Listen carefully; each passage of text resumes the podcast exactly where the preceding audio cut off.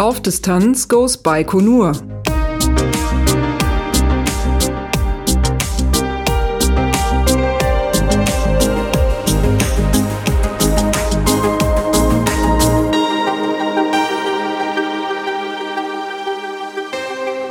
Siebter ja Januar. Es geht schon gut los. Verdammt nochmal. Siebter Zeitverschiebung. Ju ja, Zeitverschiebung. Jetlag. Massiv. 7. Juni 2018, der letzte Abend der Reise nach Baikonur. Wir sitzen nicht mehr auf einem Balkon, sondern in einem recht schicken Hotelzimmer. Und das ist zum Glück meins. Und wir, das sind Peter Kohl. Hallo Peter. Hallo Lars. Pablo Bein. Hi Pablo. Hallo Lars. Und ich bin Lars Naber vom Podcast auf Distanz. Wir haben eine sehr intensive Reise hinter uns und wie gestern schon versprochen, wollen wir noch äh, Erlebnisse vom gestrigen Tage äh, Revue passieren lassen, denn wir haben gestern nicht nur Altglas weggebracht und einen Raketenstart gesehen, sondern äh, wir haben volles Programm gehabt, auch zwischen den Programmpunkten. Wir hatten ja das äh, Walkout der Astronauten, den Crew Report und den Start. Und dazwischen lagen gewisse Zeiten, äh, Freizeiten und da hat man uns mit dem Bus auf dem Gelände noch hierhin und dorthin gekarrt. Und da waren durchaus sehr spannende Punkte dabei und über die wollen wir heute nochmal reden. Ich hatte erwähnt, äh, es ging los mit dem Walkout der Astronauten. Da haben wir gestern schon drüber gesprochen. Und danach sind wir auf das Gelände des Kosmodroms gefahren und haben die große Tracking Station besucht, was mich sehr gefreut hat, denn äh, sehr prägnant sind dort zwei große Radioantennen, zwei große Schüsseln, die man auch schon bei der Anfahrt von Kiselor sehr deutlich erkennen konnte. Und äh, ich hatte in der Vorbereitung der Reise Bilder von nahe dran gesehen und hat gehofft, dass wir da hinkommen, aber es stand nirgendwo in unserem Programm. Und ja, wir fahren da drauf und auf das Gelände und plötzlich blinkte der Bus rechts und wir fahren darauf zu. Was dachtet ihr da? Ja, es war äh, cool, jetzt mal so nah dran zu sein, nachdem wir es ja doch eigentlich fast jeden Tag irgendwie im Vorbeifahren gesehen haben und auch jedes Mal probiert haben, irgendwie aus dem Busfenster noch halbwegs ordentliche Bilder hinzubekommen.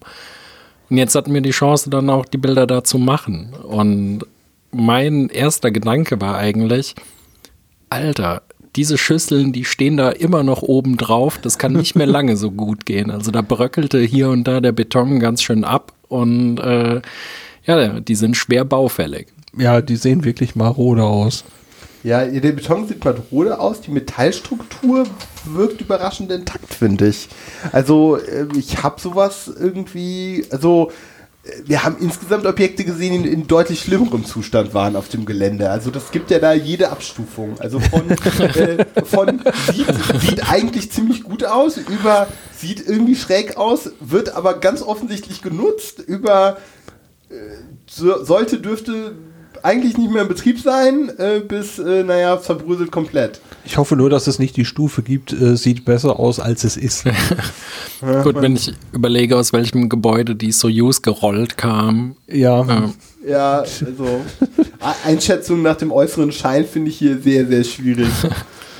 Nein, das ist, äh, mich hat es, äh, wir, wir hatten, ich glaube, den Astropilot jetzt schon zweimal, aber spätestens jetzt, ähm, es ist tatsächlich, sind sie dem Astropilot sehr, sehr ähnlich aus äh, vielerlei Hinsicht. Ich habe, ähm, wir hatten aus der Ferne ja schon getippt und äh, tatsächlich sogar jemand, der aus dem Raumfahrt-Business kommt, hatte auf 13 Meter getippt und als wir dann da unten drunter standen, dachte ich, diese Schüsseln haben genau die Größe vom Astropeiler und das wären 25 Meter. Ja, die sind auf jeden mhm. Fall größer als 13. Ja, ja, genau. Unser, unser Guide war irgendwie ganz auf dem falschen Fuß. Er tippte, ich fragte ihn nämlich, na, was meinst du? Er meinte, 70 Meter. Ich so, äh, nein. nein. und daraufhin hat er dann die Frau Guide gefragt. Ich habe ihn schon mal geimpft. Ich meinte 25 Meter. Ich glaube, er wusste nicht, dass ich einen, einen Wissens- oder einen, äh, irgendwie einen, einen gewissen Vorsprung hatte. Auf jeden Fall fragt er dann nochmal und sie konnte es bestätigen. Sie sind zumindest laut Aussage der Führerin tatsächlich genauso groß wie die vom Astropeiler. Und auch vom Aufbau gar nicht so unähnlich. weil unten drunter ist ein Betongebäude. Ähm, das vom Astropilot ist so Tipi-artig, also das ist so, das läuft so auseinander. Ähm, die, das waren jetzt so Säulen, so, ich weiß gar nicht, acht, zwölf Ecke, irgendwie sowas. Ne? Ja. Die hatten so sehr viele Seiten. Äh, so ein bisschen wie so ein Bleistift. Ein, Genau. aufge, ein, ein, ein aufgedröselter Bleistift mit irgendwie großer Antenne oben drauf. Ja, also wie gesagt, mir hat das Herz gewärmt, weil der Astropilot ist ja so eins meiner Lieblingsprojekte und dann gleich zwei davon nebeneinander und wie ihr schon erwähnt hattet, wir haben sie ja nicht zuletzt direkt bei der Anfahrt gesehen. Also auf dem Weg äh, von Airport Kieselodar in die Stadt rein haben wir auf der rechten Seite, das war eigentlich das erste, glaube ich, was wir vom Kosmodrom gesehen haben, waren irgendwie wenige Kilometer von der Straße rechter Hand waren diese Antennen und sowohl Lars als auch ich waren direkt versucht, Fotos zu machen. Und das Ja. war gar nicht so einfach. Nee, also ähm, wir haben ja über den, über den Bus ja schon ein paar Mal erzählt, über unsere 747, also die Nummer, die da dran steht. Ähm, dieser Bus hat extrem getönte Scheiben. Ähm, die sind so seltsam, dass eine schwarze Tasche rot aussieht. Ähm, also eine schwarze, nicht eine weiße. Also es, äh, das ist so eine komische Farbe, wenn man da durchfotografiert, äh, sieht alles irgendwie aus wie vor 30 Jahren oder vor 40 Jahren auf analogem Film fotografiert und in der Sonne liegen gelassen. Ähm, da äh, wird die Tonwertkorrektur und so wahrscheinlich gut was zu tun haben. Aber wir haben ja jetzt noch tolle Bilder hingekriegt. Aber wie du schon sagst, bei der Anfahrt von Küselor ähm, ich hatte in, ich sagte es ja gerade schon in der Vorbereitung, Fotos von den Dingern gesehen und immer wenn ich Fotos davon gesehen hatte, ich fand die irgendwie ikonisch. Also das war so, ein- so, ein- so ein Kosmodrom-Ding. Und äh, ja, als wir dann das Programm zugeschickt bekommen haben und äh, diese Anlage nicht dabei stand, äh, fand, ich, fand ich schon ein bisschen schade.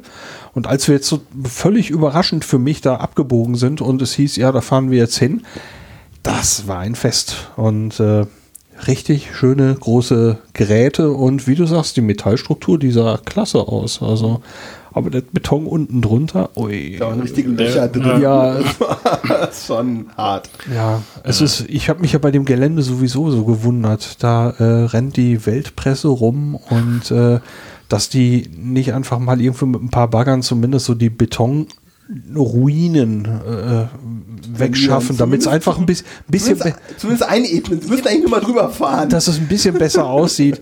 Ähm, aber das, der Zustand der Straßen teilweise, wo auch die Presse und alle dann darüber fahren. Auch äh, die Ast- Astronauten, die ganze Ausrüstung Alles. und alles geht da rüber und es ist halt irgendwie ein, ein Wellenmeer von einer Straße. Es ist Wahnsinn. Also der Zustand dieser Infrastruktur teilweise ist, ist abgefahren. ja. Ach ja, nein. Äh, ich weiß gar nicht, ob ihr das auch mitbekommen hattet. Unsere Frau Guide, die hat da äh, gearbeitet einige Jahre lang. An dieser Anlage? Ja. Ach so, nee, das hatte ich nicht mitbekommen. Die Dame sprach extrem leise. Und äh, ich habe nur Bruchstücke gehört im Wind. Das nee, war die unsere Aufpasserin. Genau, unser unsere Wachhund. Blonde. Die hat da gearbeitet? ja, war Radaroperatorin ihrer eigenen Aussage nach. Also ich habe diese Konversation, sie erzählte, sie unterhielt sich darüber mit, mit äh, Jakob und äh, Jakob gab das so direkt wieder. Also Oh, das- sie habe ich natürlich nicht verstanden, weil sie spricht ja nur Russisch. Ja. Sie schimpft ja ständig mit uns allen, also jetzt nicht mehr, aber es war wirklich, ich glaube, das haben wir schon mal erwähnt, aber ich komme da nicht drüber, weil sie lief regelmäßig hinter uns her und schimpfte mit uns auf Russisch, ohne es ernsthaft böse zu meinen, aber uns regelmäßig das Telefonieren verboten und uns angetrieben, weil wir irgendwie zu langsam wären. Dabei, dabei. Ja, dabei. Und das war wirklich äh, so, so ein bisschen, bisschen Klischee. Ne? Auf der einen Seite konnte die total lieb, auf der anderen Seite war irgendwie sie immer am Fuchteln und ich hatte teilweise, so böse das jetzt klingt, äh, den Eindruck, äh, sie sagte was, um, um, um klarzumachen, wer Chef ist. Und, Ja, aber ähm, gleichzeitig hat sie die Chefrolle irgendwie nicht so Nee. richtig eingenommen und Sie- uns nicht wirklich daran gehindert, Fotos zu machen oder irgendwie uns am Ende noch dazu gebracht, Fotos zu löschen oder dergleichen. Das war zu inkonsequent. inkonsequent. ja, also so verschafft man sich keinen Respekt. Aber umso Also- lustiger war es. Ja, weil wir gerade an der Stelle sind, greifen wir eine Sache vor. Ähm, einer der letzten Programmpunkte, ähm, nach dem Start war, dass wir noch einmal an der Straße stehen geblieben sind und auf das Gebäude geguckt haben, wo die Sojus rausgerollt wurde. Und dieses Gebäude, wir hatten es hier im Podcast ja auch gesagt, hat auf einer Seite ein eingestürztes Dach. Und die Überreste von dem Dach sind also wirklich sehr, sehr deutlich zu sehen und mit dem Tele und so auch wirklich sehr problemlos zu fotografieren. Und äh, der Bus hält rechts an, was ich in dem Moment eigentlich gar nicht unbedingt mehr gebraucht hätte. Ich war so ziemlich durch nach dem Tag äh, und wir hatten auch noch einen Programmpunkt in der Stadt. Nee, das war sogar vor dem Start. War das Wir doch hat- vor dem Start? Genau, und wir Ja, hatten ich- nur noch ich- eine ich knappe Stunde gefragt. vor dem Start und ich habe noch gedacht, so, boah, müssen wir jetzt hier wirklich nochmal anhalten? Wir müssen doch noch zum Start fahren, wir müssen Ja. aufbauen und so. Ich, Äh, ich weiß auf jeden Fall, dass ich eher unwillig reagierte. Ja. Und ähm, ja, wir hielten an und äh, äh, Jakob sagte, five minutes for taking pictures. Und äh, Leute packen ihre Taschen, gehen raus und fotografieren das kaputte Dach. Selbstverständlich. Alles andere war auch nicht ganz so interessant. Das kaputte, ja, daneben war noch die große Buran-Aufrichteanlage, die man dann aus einer anderen Perspektive hatte. Aber ich muss sagen, das kaputte Dach war an der Stelle ähm, ein interessantes Fotoobjekt, äh. Naja, und dann sieht die gute Frau, in welche Richtung die Leute fotografieren und sagt, njet, njet. und äh, machte also durch äh, Körpersprache und ähm, alles irgendwie klar, nicht in diese Richtung fotografieren, sondern nur in die andere Richtung fotografieren. Ähm, Sie schaffte es aber nicht, das durchzusetzen. Sobald sie sich in eine Richtung drehte, waren in ihrem Rücken die Leute klick, klick, klick, klick. Ja, und irgendwann kriegte sie das mit und äh, ich hatte den Eindruck, als würde sie so, so, eine, so eine halbherzige Beschwerde Richtung Jakob richten, so von wegen, sag deinen Leuten mal. Und er sagt, hebt so die Schultern, grinst sich an. Das war sowieso ein ein- eigenartiges Verhältnis, was die beiden miteinander hatten. Die gingen sehr herzlich miteinander um, aber ja, sie war halt manchmal auch am Schimpfen. Ja, und sie hat eigentlich sehr viel geschimpft und äh, also ich finde oft, dass, also Russisch klingt nach Kriegserklärung, auch, äh, auch wenn vielleicht was Nettes dahinter steckt. Aber bei ihr war das, es klang immer sehr böse. Und äh, was ich so lustig fand, ist, wie knallhart sie uns auf Russisch zugetextet hat, obwohl die allermeisten Leute von uns einfach keinen Brocken Russisch sprachen. Und Aber sie, das wusste. Ja, sie wusste das und sie textet uns auf Russisch zu und erwartet, dass wir darauf irgendwie reagieren Niemand können. hat, niemand hat nie, niemals darauf reagiert. Und ich Ja. glaube, genau eine, ein Mitreisender hatte, eine Mitreisende hatte, hatte Russischkenntnisse. Ja. Also wir hatten unseren Guide und eine der Mitreisenden, das waren die beiden, die irgendwie Russisch konnten. Ähm, genau. Und alle, die, die massiv Fotos gemacht haben, haben eh nichts verstanden. Es war, aber wo wir gerade äh, beim Abschweifen sind, äh, fällt mir noch, noch eine kleine Ergänzung zu gestern ein, weil mir das ist mir, glaube ich, auch heute erst so richtig aufgefallen. Auf diesem Foto von dem Walkout, das ich geschossen hatte, äh, wenn ihr da mal bei Twitter guckt, ähm, gibt es so einen Menschen, von dem sieht man so 10% hinter dem Bus herluken. Das ist unser Guide. Und der steht eben genau auf der anderen Seite der Absperrung. Also die Absperrung ist links und unser Guide steht rechts hinter dem Bus auf der anderen Seite der, der Astronauten. Also er steht halt quasi im, also so in, in der Gasse der Astronauten. An der, an der Seite, aber auf Tuchfühlung. Also er ist nah genug dran, um sie anzufassen. Das ist irgendwie, aber das ist auch sehr typisch für ihn, weil er, ja, er ist jemand, der, der das regelrecht sucht, glaube ich. Der hat da Spaß dran, die kleine Grenzüberschreitung ähm, äh, zu machen. Ja, fand ich auf jeden Fall. Also wenn ihr, äh, der Mensch trägt Sandalen, die kann man relativ gut auf dem Foto erkennen. Also dann habt ihr unseren Guide gefunden. Ja, ein Mensch, der immer für eine, für eine coole Story gut ist und mit dem ich äh, heute auch noch wahnsinnig Spaß hatte, aber da kommen wir dann später noch hin. Also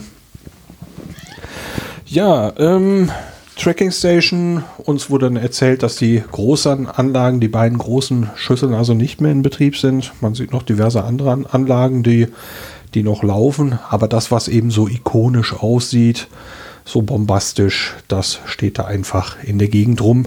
Ähm, und das tun eben auch noch andere Dinge, über die wir dann später noch sprechen.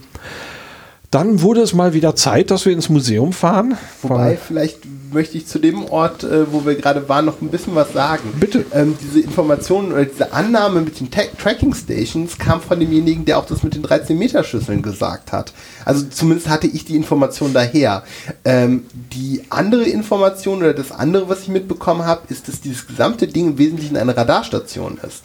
Also ich bin mir da nicht ganz sicher und es würde dazu passen, dass auch der Astropeiler ähm, 50% ähm, äh, Radioastronomie war und 50%, äh, wie nannten die das damals, Funk? Funkmessung? Funkmessung, glaube ich, also Radar. Ähm, also da keine Garantien, vielleicht kriegen wir das auch nochmal raus. Äh, aber das scheint mir nicht ganz abwegig. Also da gab es verschiedene Theorien und ich würde sagen, auch diese Schüsseln lassen sich ebenso wie der Astropeiler äh, gegen Horizont ähm, kippen. Also die lassen sich relativ weit, äh, weit neigen. Das äh, konnte man eigentlich an der Mechanik schon, schon ganz gut sehen. Also äh, das fand ich ganz spannend. Und das, was die Operatorin oder die unsere, unsere Aufpasserin sagte, die eben von sich selber sagte, dass sie da gearbeitet hat, sie zeigte auf ein relativ modernes Radargerät, das fast also ich glaube ja nicht, dass die, die Russen ihre Radartechnik im Westen kaufen, aber es sah westlich aus, war weiß lackiert, hatte so eine fast futuristische, fast futuristische Anmutung. Und dazwischen standen diverse, äh, diverse kleinere Antennen, die aber eher so nach Uplink oder sowas aussahen. Also die so ein bisschen so aussahen, als würden sie die Daten vielleicht weiterfunken. Könnte ich mir vorstellen. Ja, dieses weiße Ding hat allerdings einen mir vertrauten Namen und ich glaube, das ist ein westlicher Hersteller. Es sah sehr westlich aus. Es war vom Design halt überhaupt nicht russisch, aber dass die Russen äh, Funk oder geschweige denn Radartechnik kaufen aus dem Westen, also ich glaube, wir haben das Ding bestimmt irgendwie fotografiert, würde mich wundern, wenn wir dieses. Ja, ich weil es stach, stach da auch sehr heraus. Es war das Einzige, was irgendwie sehr, äh, sehr shiny, äh, sehr, sehr shiny war klar, vielleicht nutzen sie es ja irgendwie zum Tracking als Teil der, der Raummission und deswegen haben die ähm, vielleicht äh, haben die Amis ja was gesponsert oder so. Ja, also spannend fand ich insgesamt auch wieder den, diesen, diesen sehr diversen oder insgesamt eher verfallenen Zustand, aber es war offensichtlich nicht vollständig aufgegeben. Also es mhm. war so, wie, wie so viele Orte irgendwo zwischen Leben und Sterben. Ja, das ist ein Eindruck, den man ja auf dem Kosmodrom immer wieder mal hat. Ja, da könnten wir vielleicht einen Link in die Show Notes packen. Äh, von Alexander Stirn ist ein Artikel erschienen mit 26 Millionen PS ins Ungewisse. Zum Start jetzt von Alexander Gerst und der beschreibt da auch so den Zustand des Kosmodroms und der Raumfahrt an sich in Russland. Das ist ganz lesenswert. Okay. Bei Zeitwissen. Ist notiert. Ja, sonst, also ich glaube, ich habe jetzt genug erzählt. Aber das war tatsächlich gerade, ich glaube, eben wegen dieser Beziehung, der Astropeiler steht ja auch bei ja. mir direkt ums Eck und wir wollen ja auch alle nochmal gemeinsam hin. Ähm, ja, deswegen war das äh, genau für dich. Äh, ich, ich wusste von diesem Ort äh, gar nicht, du, du hast das ohnehin schon sehr mit dem äh, Kosmodrom verbunden und für mich war das auf einmal eine unerwartete Referenz an meine, an meine Heimat. Also so findet man dann irgendwie, ich weiß nicht, 6000 Kilometer entfernt in der kasachischen Steppe etwas Vertrautes äh, wieder am, beim, beim Klassenfeind. Ich muss übrigens immer, wenn du den Astropeiler erwähnst, denken, boah, Astropeiler, das wäre ein cooler Name für einen Astro-Podcast. Ich glaube nicht, dass der Name geschützt ist. Das hat sich, glaube ich, der erste Direktor, ähm, also der erste Verantwortliche des äh, des, des Teleskops ausgedacht. Ah, Eben ja. um, das war ne, die 50er, die aufkommende Weltraumsehnsucht und man wollte das den Leuten verkaufen. Der Krieg war noch nicht so lange her und man wollte irgendwie ein positives Bild in der Öffentlichkeit schaffen.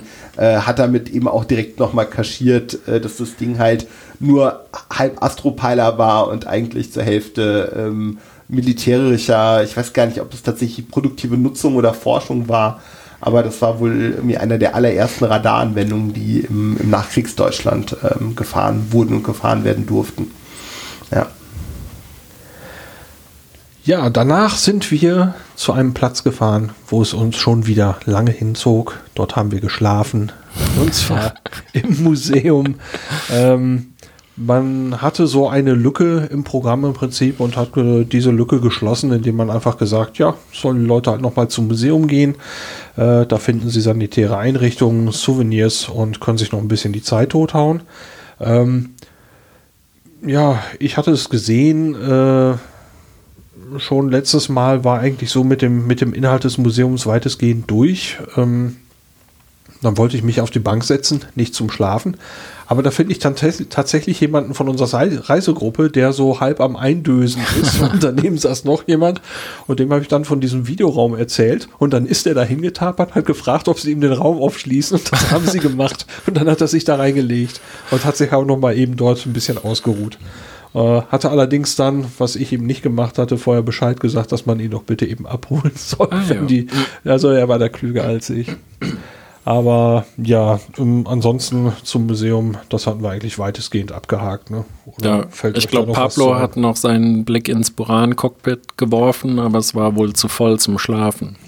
ja, ja, es war ein bisschen, es war ein bisschen geschäftig, wobei ich durchaus auch meinen eigenen Moment im, im Buran-Cockpit hatte. Ich habe noch einen Deutschen getroffen, ich habe ein paar Selfies und ein Panorama ähm, gemacht. Oh, das Panorama ist was, was ich bestimmt noch mal posten kann. Ähm, ja, wie gesagt, die Buran. Ähm, ja, das, da kann ich jetzt auch einen Haken dran machen. Das ist gut. Ja, dann nach erlebten wir den Crew Report, über den haben wir ja gestern schon intensiv gesprochen. Das werden wir heute nicht wiederholen. Und dann kam eine Sache, die mich total umgehauen hat. ähm, nicht nur dich. Ja, ähm, das war ein äußerst surreales Erlebnis. Wir fuhren ziemlich lang über immer schlechter werdende Straßen ähm, zu einer Stelle, die wohl recht lang, ja mehr oder weniger verschlossen gewesen war ähm, und dann geöffnet wurde und so ein bisschen, ja, geputzt wurde und in einen Zustand gebracht wurde, dass man Leute reinbringen kann. Und äh, ja, man sieht alte Anlagen, es rostet vor sich hin, äh, es gibt gammelige Gebäude. Ich will sie nicht halb verfallen nennen, das wäre ein bisschen krass, aber äh, sie scheinen davon auch nicht weit weg zu sein. Das, wie guckst du, Pablo? Äh, also, da, da waren keine Scheiben drin, sie waren, glaube ich, teilweise nicht fertiggestellt. Also, für mich ist es eigentlich so der Inbegriff der Ruine. Also halb zerfallen finde ich noch relativ positiv ausgedrückt. Okay, dann, äh, dann habe ich positive Erinnerung als ihr. Ähm, also Kräne, die quasi komplett vom Rost zerfressen waren. Also, also, äh, also ja, ich war auch etwas überrascht, aber ähm, ja. Ja, und ähm, wir wurden dann also in eine ja, in ein, ein Gebäude gebeten. Ähm, was mich total überrascht hat, war, dass es dort also so eine Art kleines Pförtnerhäuschen gab, so ein, so ein Glasverschlag. Da waren Leute, die dann darauf geachtet haben, dass wir in eine bestimmte Richtung gehen. Wir wurden dann durch so eine Art Bunkertunnel, es wurde auch Bunker genannt, ähm, ungefähr 50, 60 Meter sind wir da durchgetapert. Das eine erinnerte so ein, an so ein uraltes Verwaltungsgebäude oder ein altes Rathaus mit so Holztüren und dann kam man um die Ecke, dann war es eigentlich nur noch Tunnel. Dann kamen mordsmäßige Bunkertüren, zwei, drei in Folge. Dann bog man nochmal ab und dann kam man in einen Raum, der einfach nur noch abgefahren war. Wow. das war wirklich krass. Äh, mir stand, glaube ich, der Mund offen, als ich da reingekommen bin. Es war ein Raum, ich würde schätzen, vielleicht 10 mal 30, 40 Meter oder irgendwie so die Größenordnung oder ich größer? Würde, ich würde sagen mehr. Wenn man jetzt einen 2 Meter Menschen nimmt und den für die 10 Meter quer das ist mehr als fünf Leute. Mhm. Ja. Das ist, ich glaube, das ist deutlich mehr. Wir müssen mal anhand der Fotos versuchen, irgendwie da, äh, da ja. was reinzubringen. Aber ich glaube, von einem Ende zum anderen zu laufen, da ist man eben unterwegs. also ich meinte jetzt auf 50 oder sowas ja. gewesen sein, mhm. so die Größenordnung. Also ein riesiger Raum mit riesigen alten Schaltschränken, mit äh, Schaltschränken, Schalttafeln. Schaltpulte, so Kontrollzentrumpulte, wie man sie sich so vorstellt. Äh, Bunt leuchtend, grün, rot, weiß, alles Mögliche. Ja, ähm, und alte Monitore, Röhrenmonitore, die auch eingeschaltet waren. Teilweise lief das Bild so unsynchronisiert durch die Gegend. äh, teilweise zeigten die einfach so eine Art Schachpressmuster oder, oder äh, so, so, so, Striche. Und äh, davor standen dann ebenso ja, altmodische Sessel. Und da konnten wir uns zu meiner größten Verblüffung vollkommen frei bewegen. Man Warum, konnte- wir, warum wir in diesem Raum auf einmal wieder Bilder machen durften, ohne Ende. Wir durften jeden Knopf drücken und jede Schublade öffnen. Kein Mensch sagt was. Und an anderer Stelle werden wir da zurückgepfiffen, wenn wir aus äh, 50 Metern Entfernung ein Foto machen. Äh, Von, von der Außenseite eines Gebäudes. Ja. zumal. Also, dass man wahrscheinlich von Google Maps aus besser sehen kann. Und alles analog, äh, ganz alte Technik. Und ähm, ja, im Prinzip die, die, die Anzeigentafeln, die teilweise vier, fünf Meter breit, zwei, drei Meter hoch gewesen sein mögen. Man, hat ein Pult vor sich mit einer Vielzahl von Knöpfen, teilweise auch Lichtern. Und wenn man den Blick hebt, schaut man auf diese Riesentafel, wo Linien, anscheinend irgendwelche Verläufe von du meinst diese ganz große Anzeige? ja, gab ja, gab ja mehrere. Da waren ja große Tafeln, auf denen so bunte Linien durchlaufen. Ah, also so, ja, so, so wie okay. Flussdiagramme hätte ich fast gesagt. Ähm, und das war alles so eingeschaltet, dass es eben auch leuchtete. Ähm, aber ähm, Analogtechnik, es waren überall Birnchen drin. Und äh, wir haben an einer Stelle eine Schublade aufgemacht. Und da war, es war ein reines Anzeigepult in einer Schublade. Man zieht die auf und dann leuchtet es einem alle entgegen und dann haben wir da mal die Hand drauf gelegt und man hatte den Impuls, ich will sie wieder wegziehen. Es war nicht so heiß, aber der erste Impuls war hoch heiß. Ähm, solche Hitze hat das entwickelt. Und darunter war noch eine zweite Schublade, die konnte man auch noch aufziehen. Dann hatte man zwei Ebenen mit Lichtern, die wir nicht verstanden. Ähm, aber völlig abgefahrenes ich habe mir jedes Ding x-fach angeguckt und habe einfach nur gestaunt, wie das aussieht und was das für ein unfassbarer Aufwand war. Ja, und dieser Raum, der wirkte, der wirkte wie frisch verlassen eigentlich. Also es hat für mich nur noch gefehlt, dass da noch die Kaffeetasse mit dem Löffel drin steht oder so von dem Typen, der letzte Woche äh, als letzter da gegangen ist oder irgendwie sowas. Es war gar nicht zerfallen, es war sauber, es war kein Staub da und die Anzeigen, äh, also die Dioden leuchteten, es war, als wäre das weiter gepflegt worden. Und ich glaube, eingestellt wurde der Betrieb im Prinzip Anfang der 90er Jahre. Und äh, wir müssen noch mal sagen, wo wir denn da eigentlich waren. Das war das Kontrollzentrum für die Energia. Habe ich das richtig? Genau, so habe ich es auch mitbekommen. Und auch für die Buran, so denn sie auf der Energia fliegen sollte. Ne? genau. Das, da habe ich noch eine andere Variante gehört, nämlich dass es ein zweites Kontrollzentrum gab, speziell für die Buran. Und eben in der Kombination mit der Energia. Das ist Okay. quasi zwei sehr ähnliche, weil beides Energia-basierte Systeme, aber das ist das Kontrollzentrum, was wir gesehen haben, das ist eigentlich ein bisschen schade für mich, wohl eben gerade nicht das Buran-Kontrollzentrum war. Okay. Aber wie gesagt, ich habe das aber zwei an zwei unterschiedlichen Stellen vernommen äh, und das hörte sich es hörte sich so an, als wären die Personen, die darüber sprachen, das ist hier oft so, das ist hier so ein bisschen Hörensagen innerhalb der Gruppe und Ja. so, da werden Dinge weitergetragen. Also ich hätte es gut gefunden, wenn es das, ähm, ich hatte das so am Rande gehört und dann wurde mir das heute nochmal explizit gesagt und ich musste eine kleine Träne verdrücken, weil ich eigentlich gehofft hatte, im, im Fernkontrollzentrum gewesen zu sein.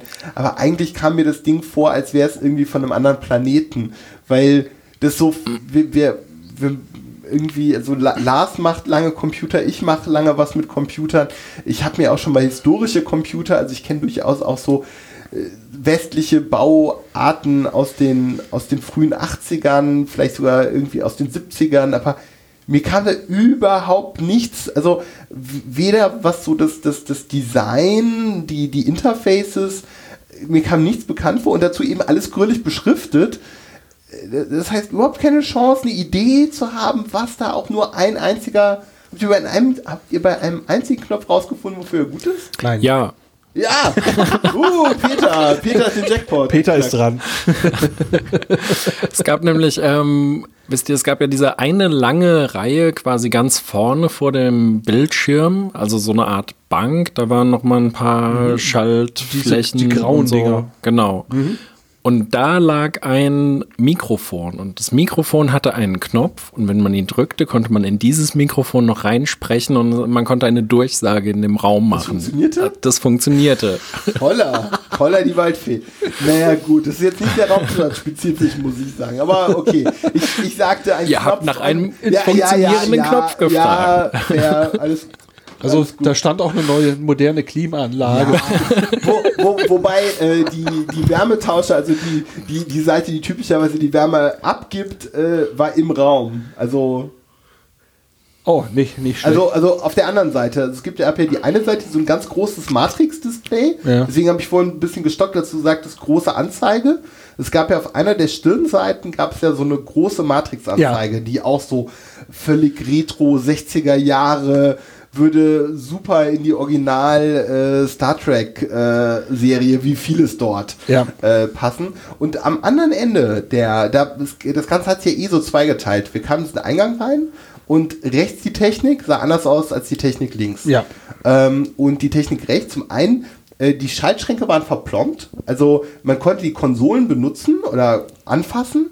Ähm, aber die Schaltschränke, wo ich eigentlich gerne mal reingeguckt hätte, um auch einfach zu sehen, was das für eine Generation ist. Also mich, äh, also ich, ich kann mir da irgendwie alles vorstellen ähm, an, ähm, ja, an, an, an, an Technik. Also irgendwie eine Idee, also dieses ganze Energia-Zeug ist ja so aus den 70ern und 80ern und müsste für meinen dafür sein viel moderner sein, als es, als es da aussah.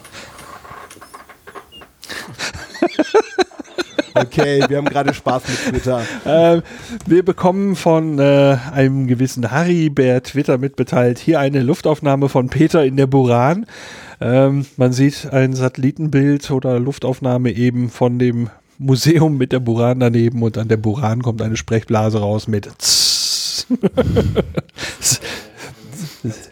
Tss.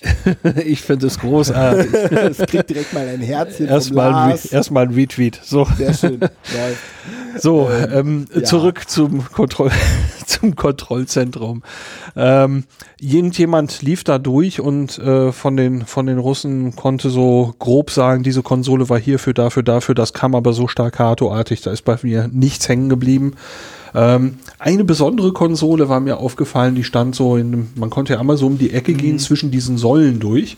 Und äh, da stand eine Säule, äh, ein Gerät, das auf den ersten Blick fast so wirkte, als hätte, so eine Klav als hätte sie so eine Klavierlackoptik. Und wirkte dabei auf eine verblüffende Weise stellenweise recht modern, bis man genauer hinguckte und dann sah man, dass das irgendwie so ein so eine seltsame Beschichtung drauf war, die dann eher pröttelig wirkte, aber so der erste Blick war, wow, ist die schick. ja, und dann guckt man drauf und sagt, hm, naja, aber der erste Eindruck ist hängen geblieben. Ich habe mir das Ding noch zweimal angeguckt. Nee, du hast mich da sogar hingeführt. Ja. Du hast es mir gezeigt, weil du so ja, begeistert du warst. hast, du hast es, glaube ich, nicht so geteilt, ne? Nee, tatsächlich nicht. Also ich habe eine Ahnung, was du meinst, aber für mich war das so, hm, naja, okay. Okay. Ja, aber so ist es halt manchmal. Ich hatte dir auch den Eindruck, als wirkte es, als hätte man das relativ beliebig da reingeräumt? Also insgesamt wirkte das auf mich so ein bisschen wie abgestellt. Also die ganzen Sachen funktionierten und ich glaube nicht, dass man das nochmal umgeräumt hat, nachdem man es eingerichtet hat. Aber das wirkte ja wie irgendwie so eine Lagerhalle mit. Ja. Also das, das wirkt jetzt nicht wie liebevoll, Nein. liebevoll designt, arrangiert, äh, irgendein Konzept, dass da irgendein ein Workflow in diesem Raum, also man würde ja eigentlich denken, die arbeiten alle irgendwie zusammen. Die meisten guckten vor Wände. Ja, äh, du hattest gerade zwei geteilt gesagt, ich sage drei geteilt, weil ähm, es kam ja dieser Bereich mit den grauen Kisten, wir kamen also zur Tür rein im hinteren, sagen wir mal, nennen wir das jetzt das hintere Drittel, ähm, weil vorne war ja dieses, dieses, dieses große Matrix-Display ähm, und das hatte schon so ein bisschen Kontrollzentrum-Anmutung, so wie man das so sieht im Fernsehen, Apollo-Missionen oder sowas. Ähm, und dann kam dieser Bereich mit diesen verrückten bunten Anzeigen und diesen Pulten und dann kam der Bereich, wo wir reingekommen waren mit diesen grauen Dingern, die um 90 Grad versetzt da drin standen.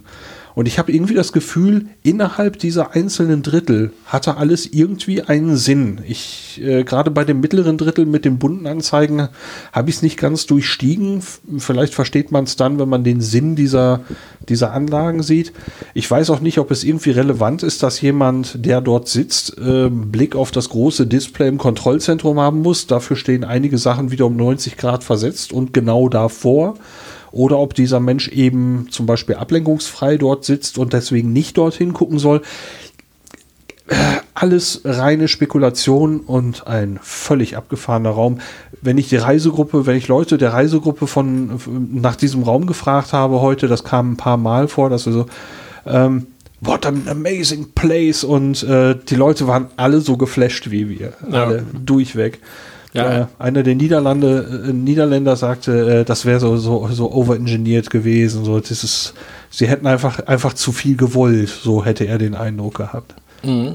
Ein anderer aus der Gruppe hat direkt gesagt, äh, er will den Raum mieten und eine Star Trek Convention in dem Raum abhalten. Es wäre ein genialer Platz dafür. Da, ich denke, da lassen die Russen ganz problemlos mit sich reden. Das wäre auch was für unseren Reisebericht. Wir fliegen, genau, wir chartern ein Jet und fliegen, fliegen die, die Gäste, wir fliegen die Gäste nach Baikonur Oh und machen es auf dem Kosmodrom. Gar kein Problem. Im, im, im, das versuchen wir mal fürs nächste Leben. Ja, aber das wäre mal ein Ort dafür. Meine Güte. Nein, das war, das war auf jeden Fall sehr abgefahren. Mir tatsächlich dieses Display, also warum ich der Ma oder denke, dass es ein Matrix-Display ist. Ich habe es mir von so hinten ange. Also man konnte tatsächlich, wenn man da dran steht, einzelne Punkte erkennen. Ich habe mir das aber auch von hinten angeguckt. Das bestand so aus einzelnen Modulen, die wiederum diese, diese einzelnen Dots irgendwie repräsentierten. Also das nochmal ähm, in Betrieb zu nehmen, da hätte ich ja, glaube ich, Spaß dran. Also das kann, also ich glaube, das für sich, also das Gesamtding zu verstehen, ohne die Ingenieure von damals und die Pläne un unmöglich. Aber das, das reine Display, das kann so kompliziert nicht sein. Ja, ich, um, um dieses Ding zu beschreiben, möchte ich zwei Vergleiche bringen, die vielleicht da irgendwie weiterhelfen. Es gibt da einen Film namens äh, Unheimliche, Unheimliche Begegnung der dritten Art. Und äh, da ist ein Science-Fiction-Film und sie versuchen also äh, mit Außerirdischen Kontakt aufzunehmen und sie haben eine große Tafel da, die, wenn sie bestimmte Musiknoten spielen, bestimmte Lampen aufleuchten lassen. So an diese Tafel hat es mich ein bisschen erinnert. Und äh, beim Chaos Communication Kongress äh, sieht man auch immer wieder Projekte, wo die Leute also große Pixel machen. Möglichst groß, irgendwie mit Leuchtdioden, RGB-Dioden dahinter und dann mit Watte ausgefüllt, damit es so ein bisschen diffus wird. Und dann hat man eben sehr große Pixel. Ähm, an solche Dinge hat mich das erinnert. Also ähm, Ja. Abgefahrenes Teil.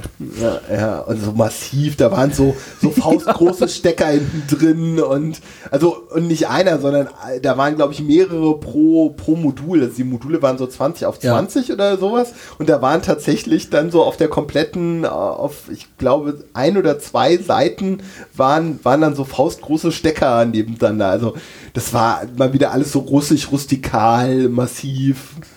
Äh, aber wenn du hingeguckt hast, der Rahmen, das war so alles so ein bisschen leicht windschief und so. Also wenn du dem Ding mehr als auf einen Meter nahe gekommen bist, hast du halt gesehen, dass das war nicht so ganz sauber gearbeitet.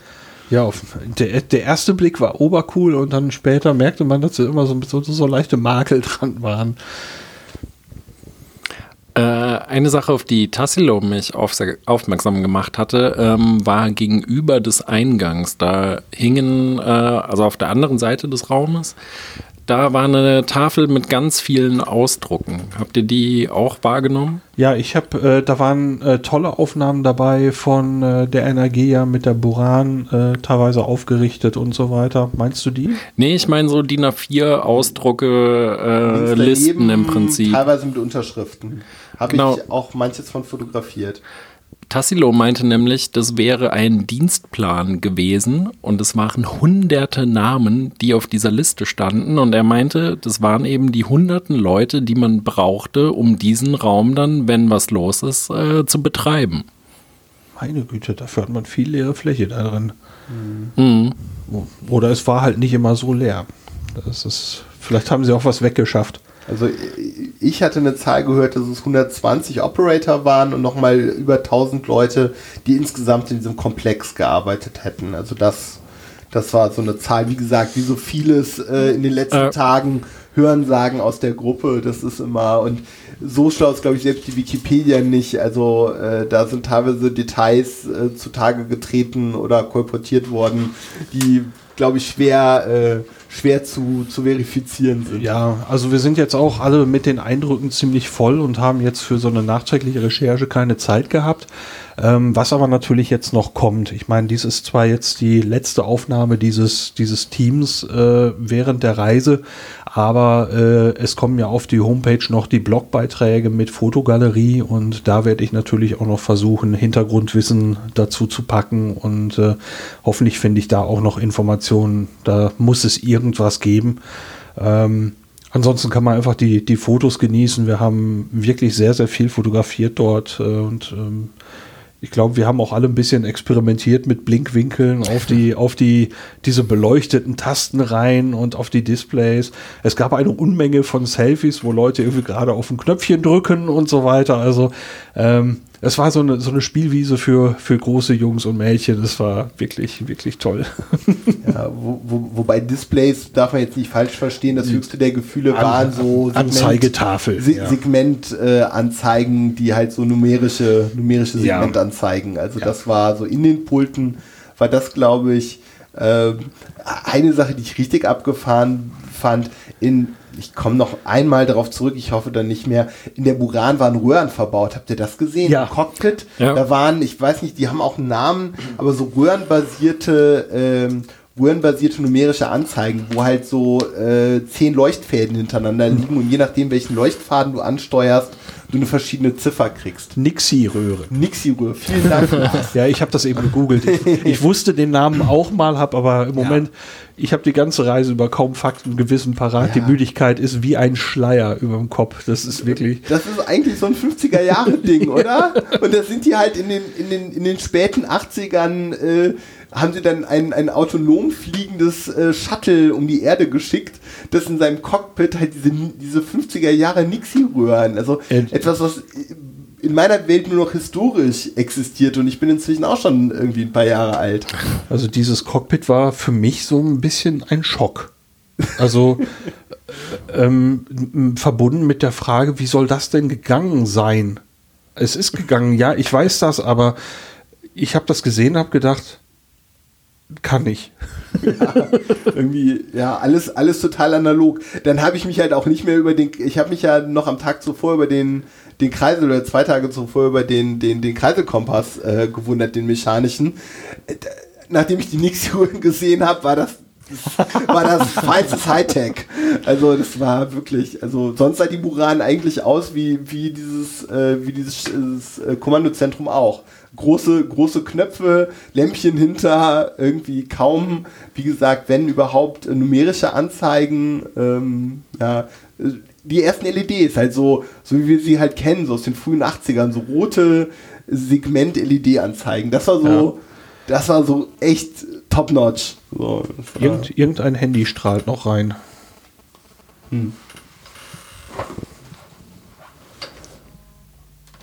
Ah, hier vibriert was. Ah ja, das war's. Ah, Ähm, ja, äh, wobei jetzt in diesem, in diesem Kontrollzentrum keine Dioden verbaut waren, sondern wirklich anscheinend echte Lämpchen. Also äh, Dioden erzeugen nicht eine solche Hitze. Das äh, Äh, die, die Segmentanzeigen? Ich meine, es wären ja, vereinzelt ist f- vereinzelt, ja, aber ich meine jetzt Nee, nee, diese, diese nee, Beleuchtung in den nein, nein. Schubladen und so nein, weiter. Nein, die, die, die, die, sonst die Tasten Ja. und so, das waren Glüh, Glühfaden. Wahnsinn. Nee, nee, da bin ich, das wollte ich nicht in Abrede stellen. Also wie viele das wohl gewesen sein mögen, das müssen ja Tausende sein. Ja, und dass die großteils noch funktioniert haben. Ja, das ist total irre. Ja. ja, solide russische Technik. Das Also an der Stelle wirkt es für mich so, als hätten sie da noch Geld in den Unterhalt, in den Erhalt gesteckt, was sie an anderer Stelle einfach gar nicht tun. Ja, vielleicht äh, haben sie es einfach jetzt als, als, ja, Gedenkstätte ist das falsche Wort, aber ja, geöffnet. Sie haben es anscheinend, nennen wir es eine Art Dokumentationszentrum draus gemacht, weil sie haben ja dann diese, diese Fotowand, die ich jetzt gerade mit diesem Dienstplan verwechselt hatte. Ähm, sie haben es dokumentiert, man kann sich das ansehen, man kann anscheinend auch äh, Führungen dort bekommen mit Anmeldung, dass einem auch was erzählt wird. Ähm, ja, also irgendwas äh, machen sie da jetzt transparent. Ähm, es war nur ein, ein ungeheurer Kontrast zu allem anderen, was wir so erlebt haben. Ja, setz dich hin, mach einfach mal. Ähm, hatten wir so noch nicht. Ja, äh, eine Sache, äh, wo- worauf mich auch der Tassilo aufmerksam gemacht hat, also ich wurde darauf aufmerksam, weil er da mit anderen davor stand. Ähm, habt ihr das äh, Energia-Modell gesehen, was so in so einer Nische stand? ja. So im Ja. abgefahrenen schwarzen. Habt ihr die Geschichte dazu gehört? Nee. Ähm, ja, da war so eine Art Rakete nochmal auf der Energia, also sah aus wie eine, eine zweite Rakete, hat auch eigene Düsen. Und äh, Tassilo, der seines Zeichens ein äh, Raumfahrtmuseum in, äh, im sächsischen Mittweida äh, betreibt, ähm, der und der auch noch einen Kameramann dabei hatte. Also wahrscheinlich wird man Teile dieser Reise auch noch mal im Fernsehen sehen können irgendwann.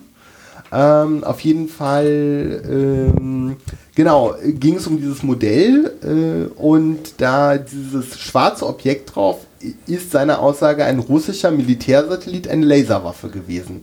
Es hört sich fast zu abgefahren an, um wahr zu sein. Auf der anderen Seite haben wir in den letzten Tagen so viel abgefahrenes Zeug gesehen. Also mich wundert, mich wundert überhaupt nichts mehr. Er sagt auch, das Ding wäre geflogen, also die Energie hätte das hochgebracht. Ähm, die Energie hätte funktioniert, was aber nicht funktioniert hätte, wäre diese Laserwaffe.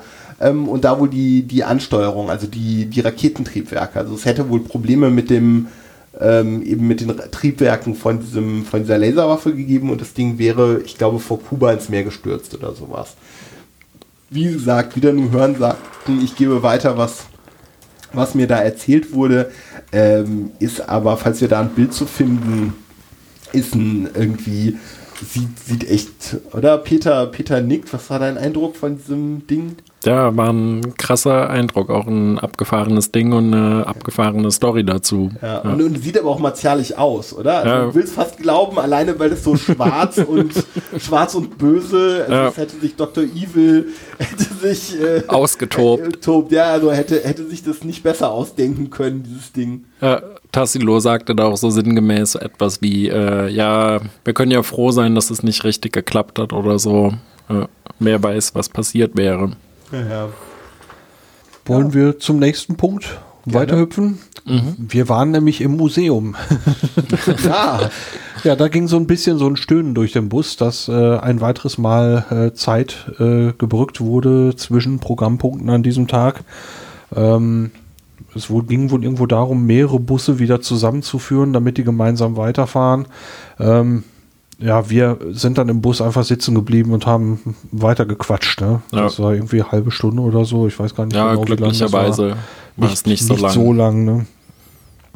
Ja, dann haben wir den Start gesehen und äh, sofern ich das richtig, also den Start hatten wir zwischendurch jetzt schon gesehen, so. Ähm, dann sind wir, wenn ich das richtig habe, aus dem Kosmodrom wieder rausgefahren, mhm. was von da hinten natürlich wieder eine Weile dauerte und sind dann zur sogenannten Allee der Kosmonauten gefahren, wo die Kosmonauten, Astronauten diese Bäume pflanzen für ihre Erstflüge. Ich weiß gar nicht, äh, also ich habe einen Moment gebraucht, um an der Stelle zu verstehen, dass wir ja morgens auch schon da waren. Ach so. Irgendwie, äh, wir liefen da so rum und auf einmal dachte ich, Hä? ach krass, ja, hier waren wir ja heute Morgen schon. Da sind ja heute Morgen noch die Astronauten rausgekommen. Ja, das äh, war, wir liefen an der Stelle, wo wir nicht weiter durften, wo also die Busse waren. Dort konnten wir jetzt ungehindert weiterlaufen und kamen in so eine Art kleine, recht knuffige Parkanlage. Ähm, und sind die im Prinzip einmal komplett entlang gelaufen und liefen dann auf eine Rakete zu, die auf einer Säule stand und darunter war nochmal komplett frei. Man konnte da auch runterlaufen, äh, auf Treppen und von unten durch dieses Loch wieder hochschauen.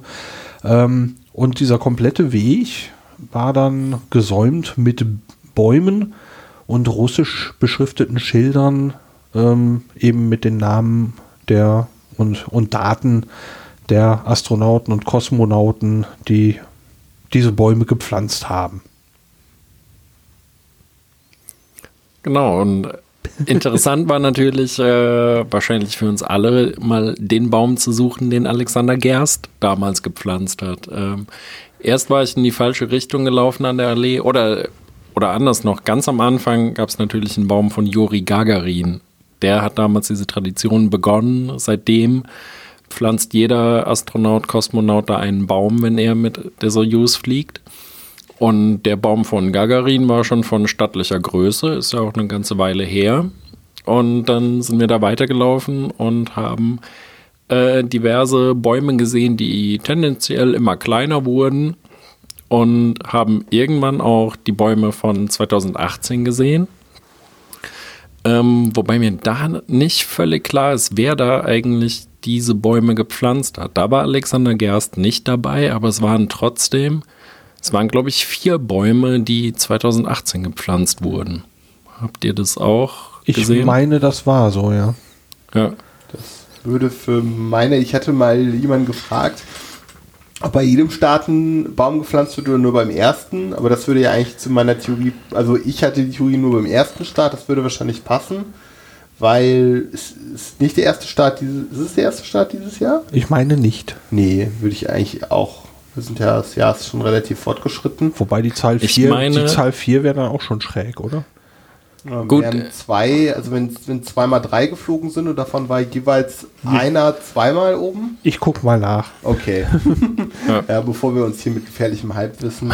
Ich war überrascht davon, dass es so viele Bäume waren. Ich Ja, war, das war dass so viele. Menschen schon im All waren, alleine eben mit den russischen ähm, Raumgefährten, das, weil das war halt eigentlich ja nicht einer Lied, sondern es waren quasi drei, es war so Ja, ein T-Kreuz und genau. es gabelte Ja. sich an einer Stelle. Genau da, wo diese Rakete Mhm. auf dieser Säule stand. Eine, eine Sojus mit Sojus, also äh, Ja, Genau. Genau eben, die Konfiguration, Konfiguration, Ja, ja ich habe ein Foto von dem Baum von Sigmund Jähn gemacht. ja. Ja, wo uns allerdings auch wieder Simone helfen musste, weil ähm, alles kyrillisch. Äh, äh, sie sagte, ja, da steht doch Jen.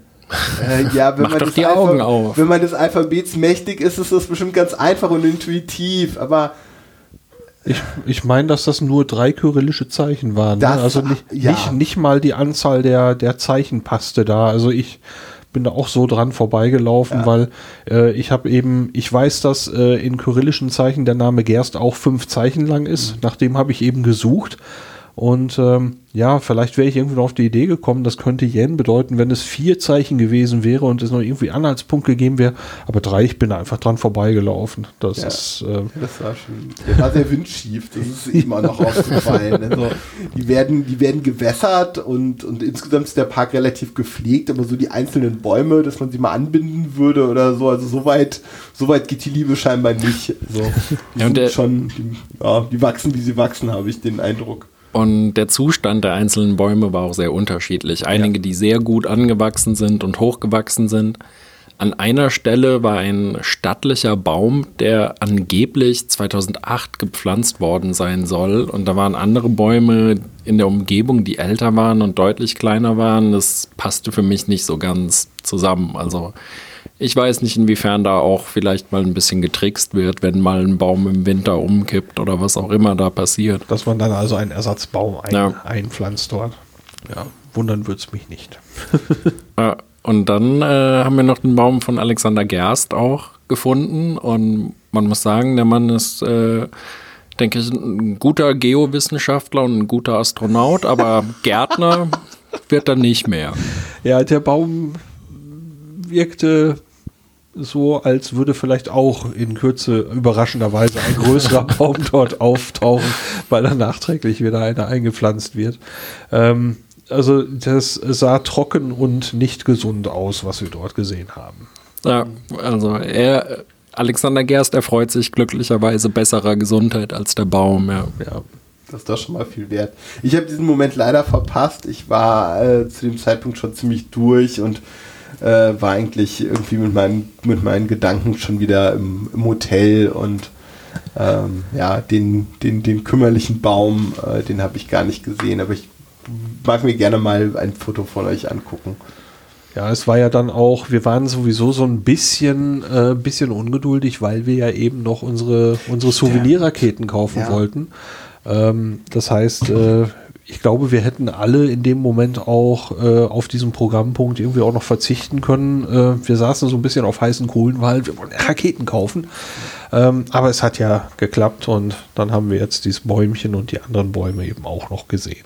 diesen Ort mal gesehen zu haben, also sagen zu können, dass man dort war, wo die, wo die Kosmonauten ihre Bäume pflanzen. Ähm, äh, ja, also ja, War auch wir, cool. Es, es, wir waren da wahrscheinlich am Ende eine halbe, dreiviertel Stunde. Für mich hätten es auch wahrscheinlich 10, 15 Minuten getan.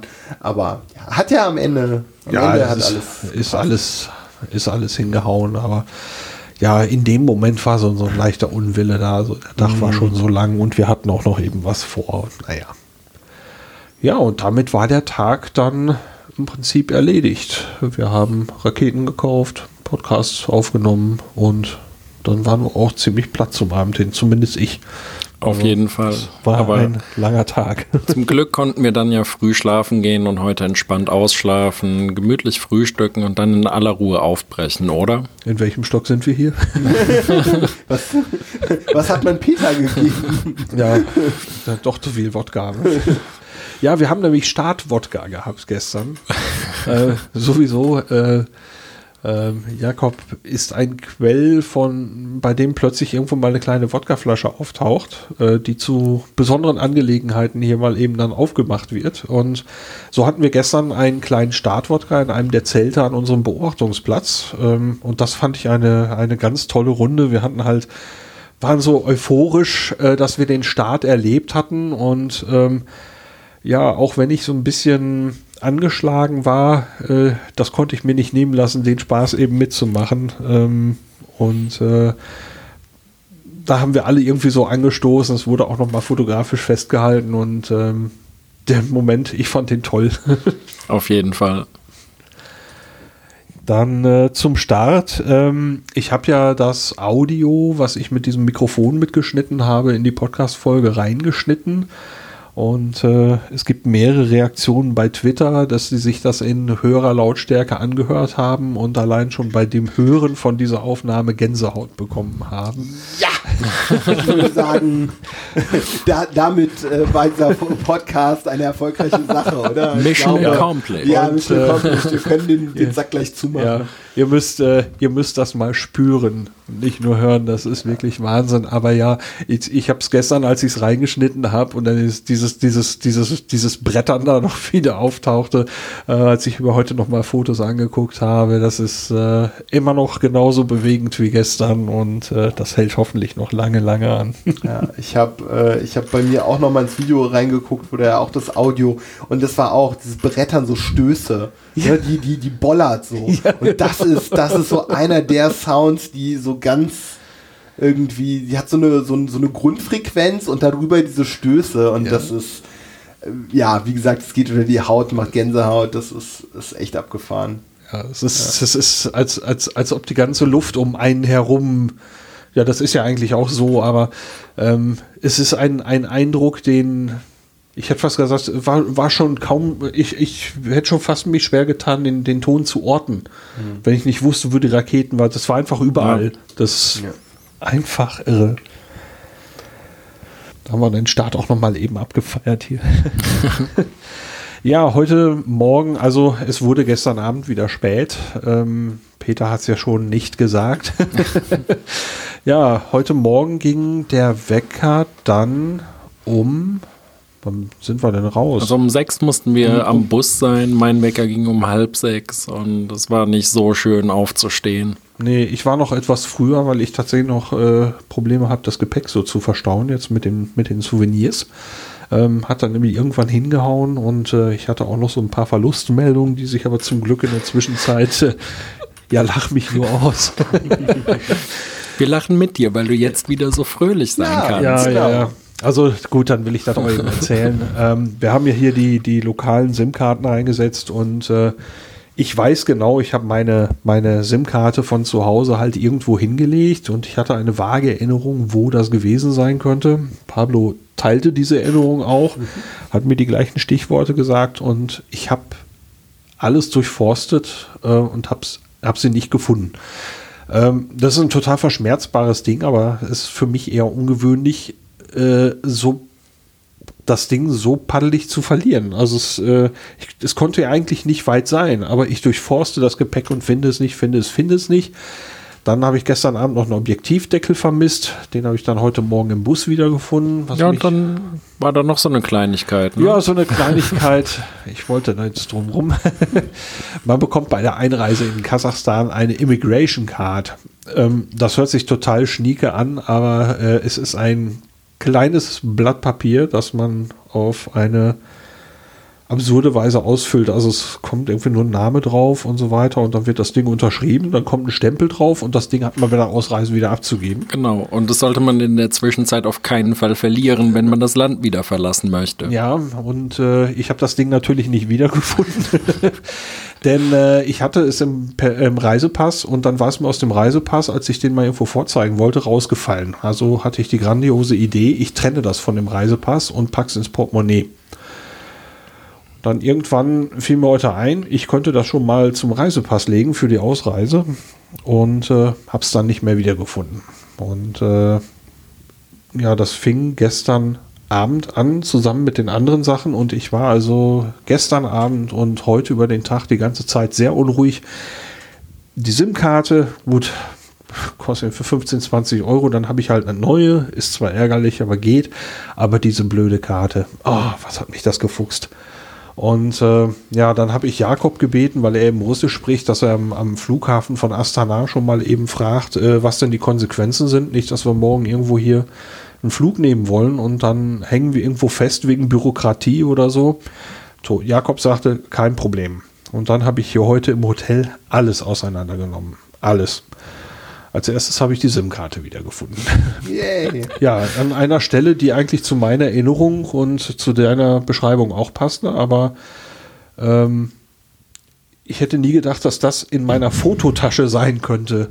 Ich wieso ich auf die Idee gekommen bin, die SIM-Karte da reinzulegen, ich kann das nur mit, mit mich da mit der Müdigkeit rausreden. Ja, das, das, Lustige ist, wenn du mich irgendwie, glaube ich, gefragt hättest, welche Tasche, ähm, also äh, du, du sagtest, äh, als du, als du, als du die SIM-Karte weggetan hast, Wir hast du das noch so sehr bewusst getan und sagtest mir, ich tue die hier in diese Netztasche.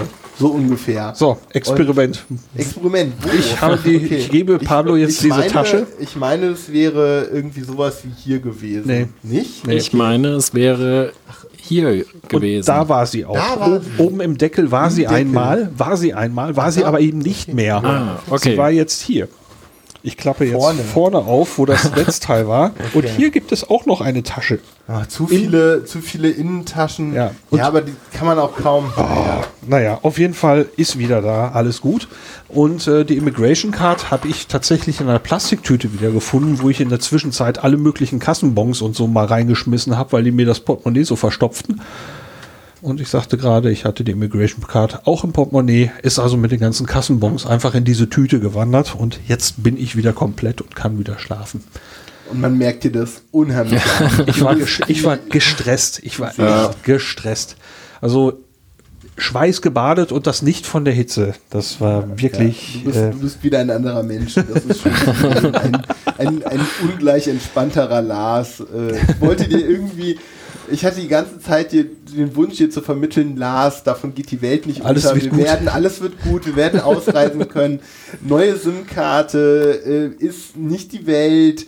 Äh, Immigration Card, hier bisher war hier keine Regel äh, wirklich festgeschrieben. Alle Regeln waren dafür, irgendwie nach fünf Minuten Diskussion umgeworfen zu werden, allerspätestens. Und selbst Insofern, wenn nicht, es gibt schöne russische Gefängnisse. Wir hätten deiner Familie liebe Grüße bestellt. Peter, lass das. Nein, also ich war tatsächlich die ganze Zeit total zuversichtlich, aber es war einfach kein es, es war nichts zu machen. Dir ja. war, man, man konnte, nee. ja, man, du warst nicht zu erreichen. Nee, also, ist das, also, also war das der Horror ganz offensichtlich ja. und es war kein Entrinnen. Eine kleine Erleichterung war ja eingetreten, als du dann am Flughafen gehört hast, dass das wahrscheinlich doch alles kein Problem sein sollte, ja. ohne die Karte. Aber natürlich ist es schöner, die jetzt auch einfach wieder zu haben. Ja, Jakob hat äh, zum einen ein ja, so halb uniformierten, der war also jetzt nicht in voller Montur, aber so, der bewachte so den Ausgang von, dem, von der Stelle, wo wir angekommen waren, ähm, hat den gefragt und der sagte schon, ja, wann seid ihr denn, wann seid ihr da eingereist? Und ja, ist ja noch nicht lange her, das ist normalerweise kein Problem, er wird das jetzt so und so viele Jahre machen, so hat Jakob mir das erzählt. Ähm, er hätte also gesagt, er wird das so und so viele Jahre machen und das wäre noch nie ein Problem gewesen und das käme halt ab und an mal vor. Und dann sind wir noch zusammen einmal zur Information gelaufen, zu so einem Informationsschalter. Da saß eine Dame drin, die äh, zum Telefon griff. Und ähm, ja, da muss ich schon wieder schmunzeln. Irgendwann durch dieses kleine Gesprächsloch in der Scheibe den Telefonhörer rausragte an Jakob. Da ging diese Telefonschnur da einfach komplett über den Tresen. Und Jakob fing dann an, mit welcher Stelle auch immer da darüber zu, zu telefonieren. Dann holte er irgendwann seinen eigenen Reisepass raus und guckte auf seine Immigration Card. Er hatte sie ja im Reisepass. Ähm, und nannte dann das Datum, wann wir eingereist sind und äh, reichte den Hörer zurück, hat sich bedankt und so. Und dann sagt er zu mir, kein Problem, Lars, kein Problem. Guck nachher nachher nochmal durch dein Gepäck, vielleicht gibt es ja auch überhaupt gar kein Problem. Und dem war letztendlich auch so. Ähm, äh, der Witz ist, ähm, ja, es ist immer an der Stelle, wo man als letztes sucht, klar, weil man dann nicht weiter sucht. Aber diese Tüte war tatsächlich auch die letzte Möglichkeit. Wäre es da nicht gewesen, wäre Ähm, sie weg. Mur- Murphy. Ja, das das halt. ist wirklich äh, alles durchforstet. Ich hätte nie gedacht, dass das in dieser Tüte ist. Diese Tüte ist nämlich äh, eine Tüte, die wir alle geschenkt bekommen haben, mit einem Cap und so einem komischen ähm, Ding, irgendwie so ein, so ein Reflexionsarmband oder wie man das nennen soll, ähm, einem Schreibblock. Ich glaube, ein Kuli Ja. ist drin.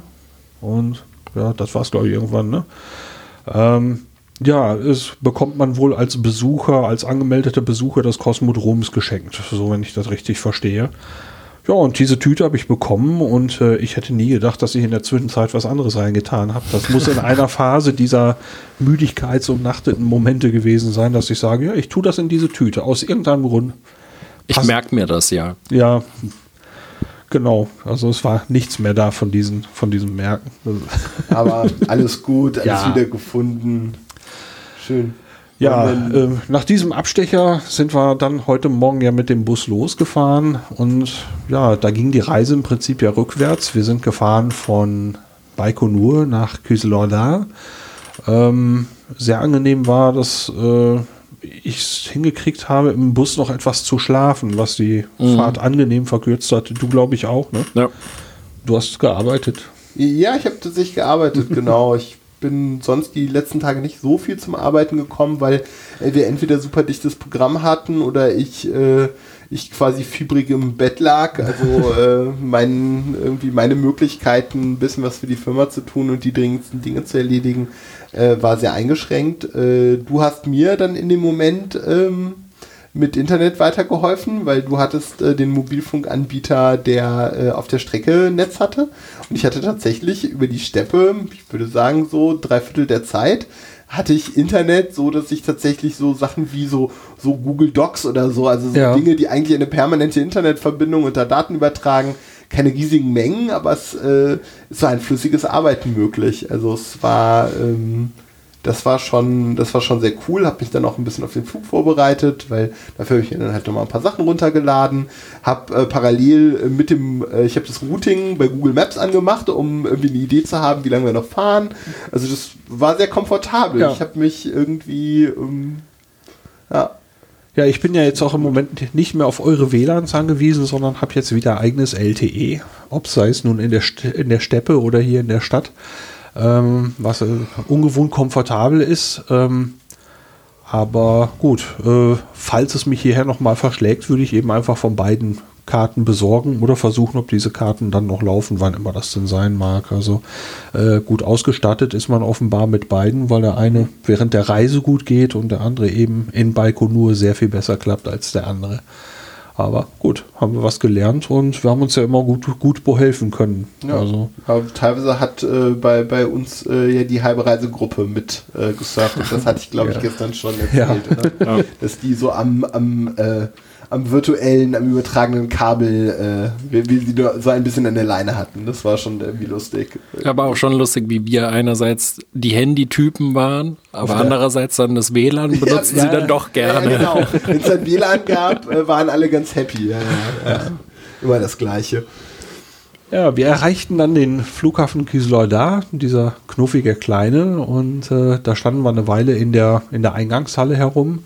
Und ja, äh, wir bekamen dann, irgendwann kam so ein Aufruf, äh, wir hörten das Wort Astana und Jakob sagte auch schon von wegen, so, jetzt geht's gleich los, da vorne an der Tür. Ähm, wir haben uns dann von dem ersten Teil unserer Reisegruppe verabschiedet, äh, was irgendwie schon, schon sich schade anfühlte. So, äh, das waren wirklich sehr tolle, wirklich tolle Leute dabei. Ähm, die werden sechs Stunden später, als wir abfliegen, ähm, und zwar in die ehemalige Hauptstadt Almaty. Und äh, ja, wir haben dann, ja, sind durch eine Tür, da stand einer, der hat einfach mit so einem Band eben eine Sperre gemacht. Dann wurden wieder Leute reingelassen. Irgendwann kommt Jakob da so halb wieder raus und sagt, ja, maximal 15 Kilo Gepäck. Oh, oh. ähm, ja, da war für einen Moment so ein bisschen äh, Ratlosigkeit, weil äh, ich wusste, das wäre auch ohne meine Souvenirs nicht gegangen. Das war für dich, glaube ich, der nächste Schock, ne? Da, Ja, es da ist- wusstest ich- du schon, dass du deine Migration Card nicht mehr hattest? Ja, oder? Du ich, warst ich, eh schon mit ich, ich, durch. ich, hat, ich fing ja an, in der Abflughalle noch meine Tasche zu durchforsten, weil in meinem Kopf gerade so Worst-Case-Szenarien ablaufen, obwohl wir das Land noch gar nicht verlassen würden. Hat, hatte irgendwas in meinem Hinterkopf den Eindruck, ich brauche diese Karte und die brauche ich natürlich eigentlich erst morgen.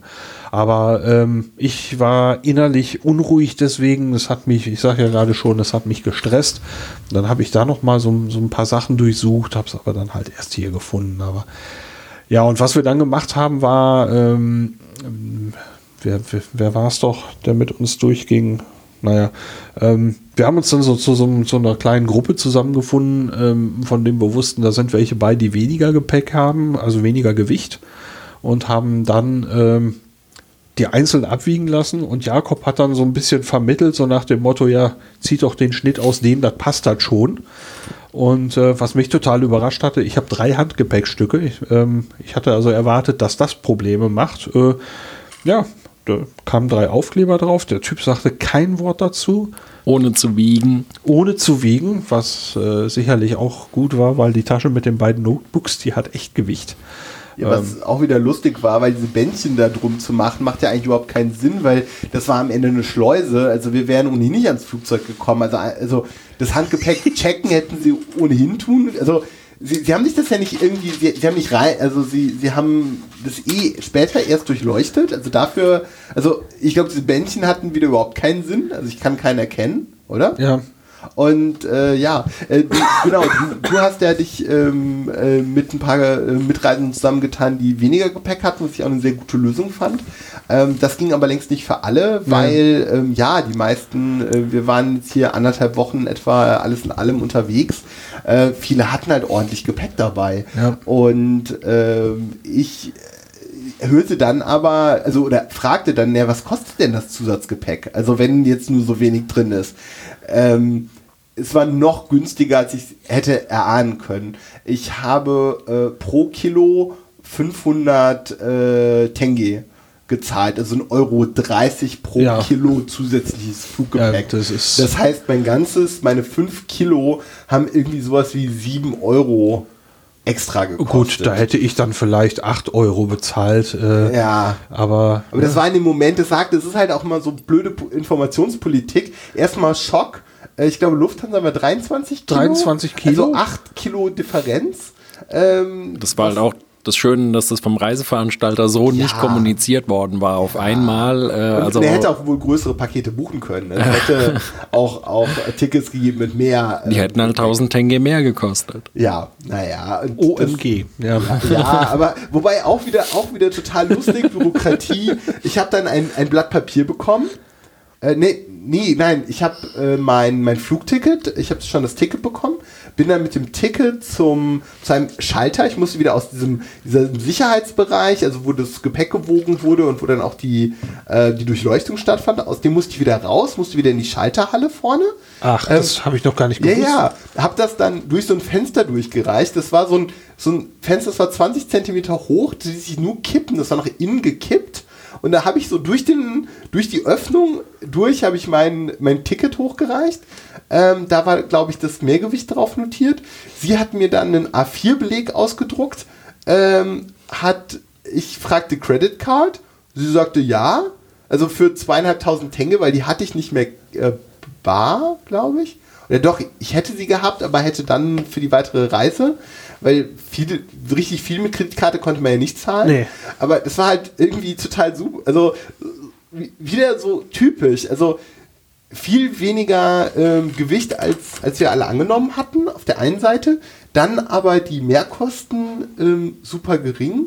Und ähm, zum dritten konnte man dann diese umgerechnet 7 Euro mit der Kreditkarte bezahlen.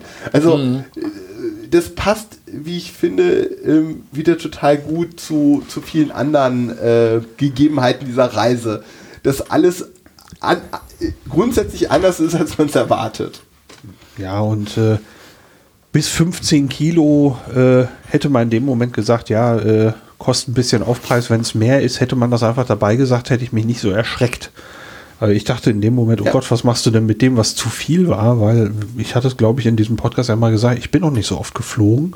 Das ist für mich ja alles noch so, so, ne, so Unerfahrenheit im Prinzip, dass man sagt, ja, wenn das und das, dann das und das.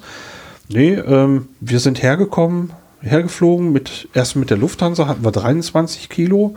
Dann sind wir mit Air Astana von Astana nach Kislordar geflogen. Da galt ein, Ticket, äh, ein Limit von 20 Kilo, also schon mal drei Kilo weniger. Bei der dritten Etappe waren es jetzt noch mal fünf Kilo weniger. Und äh, das hätte auch schon ohne die Souvenirs bei der ganzen Technik, die ich mitgeschleppt habe, nicht gepasst. Ähm, ich fand das aber total schreck, dass sie dann eben drei Handgepäckstücke einfach so durchgewunken haben. Ähm, das Ja, zeigt ja, wie absurd die ganze Regelung an sich ist. Ja, so, so Bürokratiesimulation. Also Na, das ist schon im Nachhinein regel, regelrecht witzig. Also ich, ähm, ich kann da gut drauf zurückgucken. Die 7 Euro habe ich ihnen gerne in den Hut geworfen. Ich habe aus Europa so Preise wie 30 Euro pro Kilogramm äh, im Kopf. Das heißt, für 5 mehr Kilo wären das halt 150 Euro gewesen. Das wäre natürlich echt ärgerlich. Ähm, aber so. aber also spätestens seit ich das Foto ge gesehen habe, wie ein Space Shuttle auf dem Flugzeug transportiert wird, halte ich Übergepäckgebühren sowieso für eine Lüge. Ja, ja. Du, du, du musst nicht die 747 äh, betreiben, mit der das geht. Ich glaube, da muss die NASA, musste die NASA auch ein bisschen tiefer für in die Tasche greifen. Da bist du nicht mit 150 Euro, bist du nicht mehr mit 150 Euro dabei. wurde im Voraus bezahlt sozusagen. ja. Bei dem Flughafen gab es noch, äh, noch ein paar lustige Facetten. Äh, das eine war dieses Restaurant. Man konnte ähm, von der Schalterhalle nach oben in so eine kleine Gastronomie reintapern. Da blinkte auch so ein Open-Schild vor sich hin. Und äh, ja, nachdem wir dann eben eingecheckt hatten, wurden wir auch nach oben in so einer, nennen wir es Abflughalle geschickt.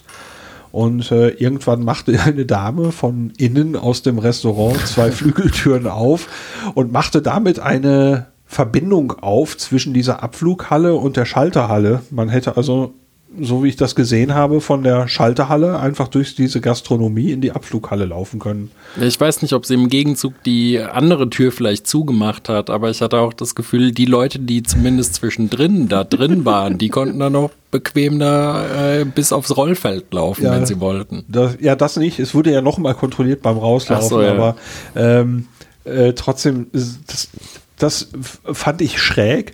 Und das nächste Mal, wo ich also wirklich sehr herzlich lachen musste, war die Sache mit dem Bus. War, äh, der äh, Güsseldorf ist kein großer Flughafen und äh, ja, wir sind da also ähm, noch einmal kontrolliert worden und stiegen dann, wie man das von Flughäfen teilweise so kennt, wenn man jetzt nicht gerade direkt durch so einen, einen Andockstutzen läuft, äh, wird man halt mit dem Bus aufs Rollfeld gefahren. Wie schätzt ihr, war die Distanz? Ich bin bei ungefähr 40, 50 Metern. Ja, das kommt, denke ich, hin. Ja. Ja. Also wir steigen in, wir kommen raus, steigen in einen Bus, sehen den Flieger da schon stehen, warten dann fünf Minuten oder so, dass dieser Bus losfährt. Indem es wieder gut warm war. ja, ähm, dann fahren wir ja für diese 40 Meter ein paar Sekunden. dann hält der Bus vor diesem Flugzeug wieder an und wir steigen wieder aus.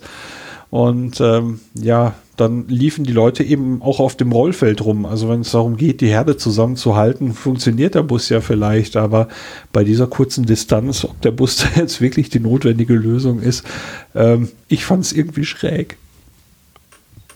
Ja, merkwürdige Situation. Ja. Das Lustige ist, ich war irgendwie scheinbar gerade mit anderen Dingen beschäftigt, mir ist das nicht mehr aufgefallen. Aber ich musste noch mal lachen. Sorry, ich habe Ja? dich unterbrochen. Nö, ach, das war eigentlich, äh, nö, das, äh, es ist lustig, dass manchmal einem halt so Dinge durchgehen, aber ihr werdet recht haben, der stand nicht weit weg, ja. Ja, ich habe mich dann noch mal umgedreht, um, um zu gucken und dann sehe ich den anderen Bus. Ähm, also wir passen ja nicht alle in einen Bus rein, also haben sie das ganze, das ganze Manöver mit zwei Bussen gemacht und ich gucke zurück und sehe den anderen Bus und stellte fest, das ist wirklich so nah dran. Einmal durch die Pforte und dann aufs Rollfeld und dann war man da. Also es, Ja, das habe ich hier noch mehr als in Deutschland das Gefühl, dass manche Dinge einfach so gemacht werden, weil sie so gemacht werden. Ja. Das ist an großen Airports ist das halt auch so, also machen wir das hier Ja. ebenso. Genau. Und naja, unser der ankommende Flieger stand ja auch ein bisschen weiter weg, warum auch immer. Ähm, da war das mit dem Bus äh, ja vielleicht sogar ganz nett. Ähm, aber ja, es war schon spannend. Wobei ich durchaus auch schon Airlines und Airports gehabt habe, wo ich übers Vorfeld äh, gelaufen bin, wo es so Absperrungen gab. Ich glaube, das war Ryanair in, in Weze. Äh, da spart sich Ryanair sogar den Bus. Da läuft man dann so im Gänsemarsch 100 Meter irgendwie durch Absperrungen übers Vorfeld. Also, naja. Wir erreichten ein Flugzeug vom Typ Fokker 100. Ist das Korrekt. Ja. Ähm, und der hatte schon ein paar Jährchen auf dem Buckel.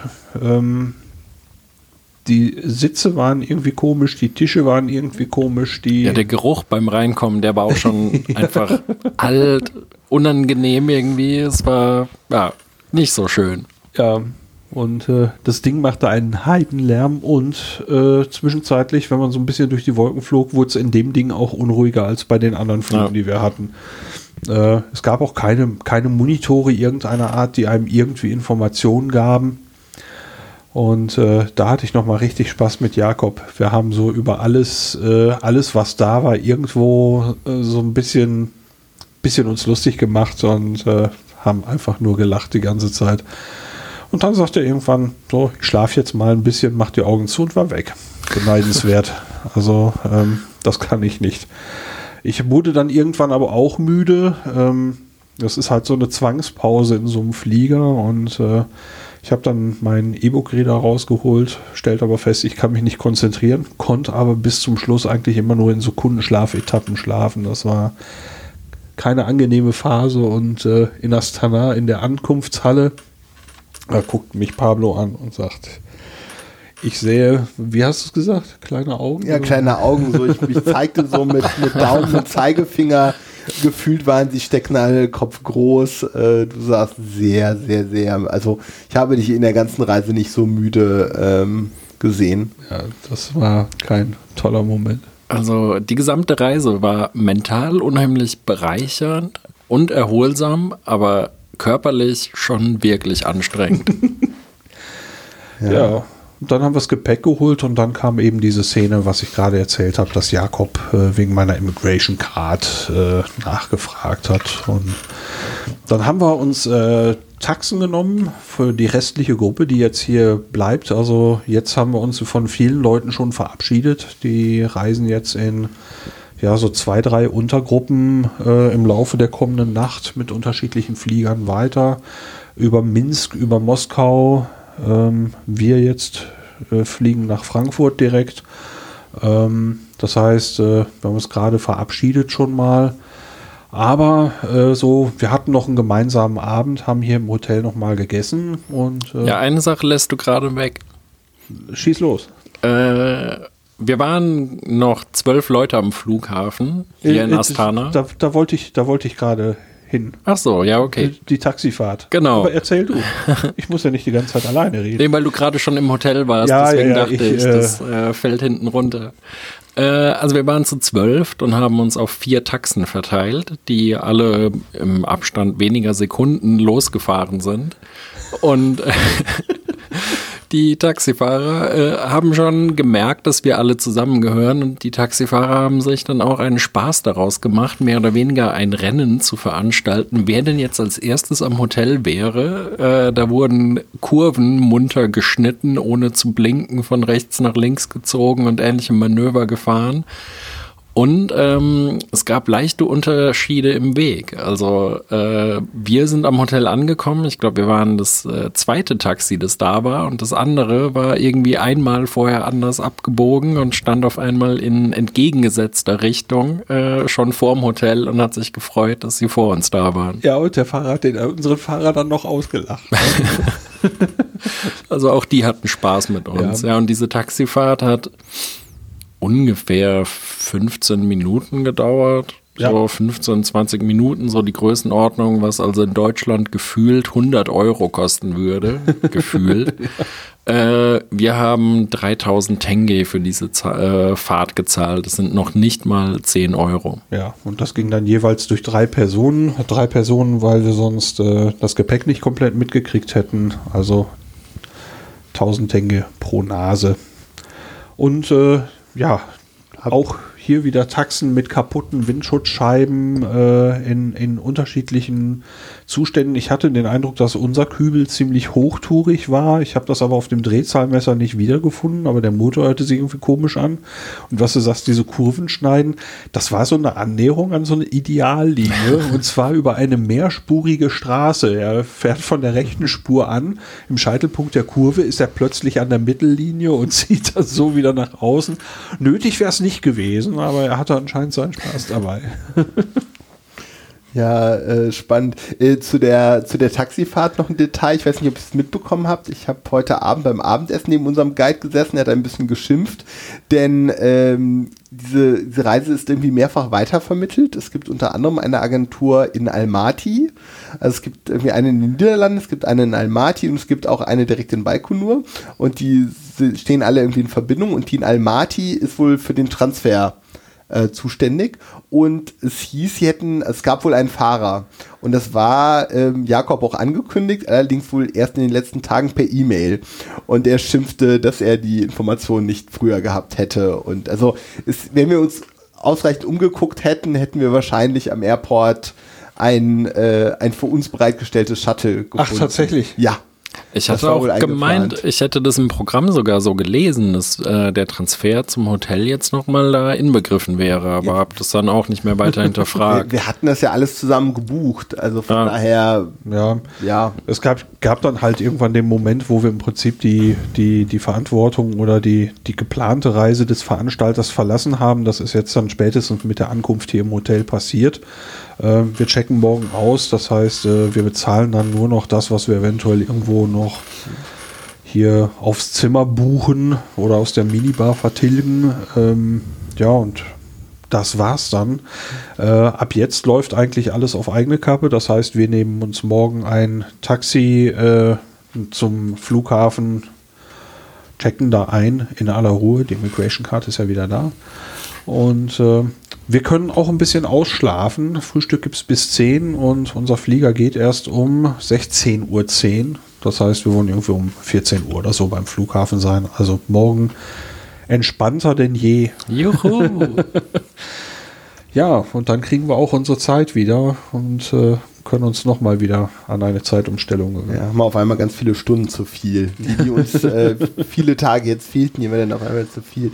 Ich will gerade die Gelegenheit nutzen, ich weiß, ich bin, bin der Typ mit den ganzen Details, ähm, will aber eine Gelegenheit nutzen, weil ich fand diesen Flieger tatsächlich sehr faszinierend und ähm, noch ein, ein paar Details zu der Fokker 100 äh, nachreichen, weil ich habe gerade, ich hatte extra ein Foto von der Registrierung gemacht macht.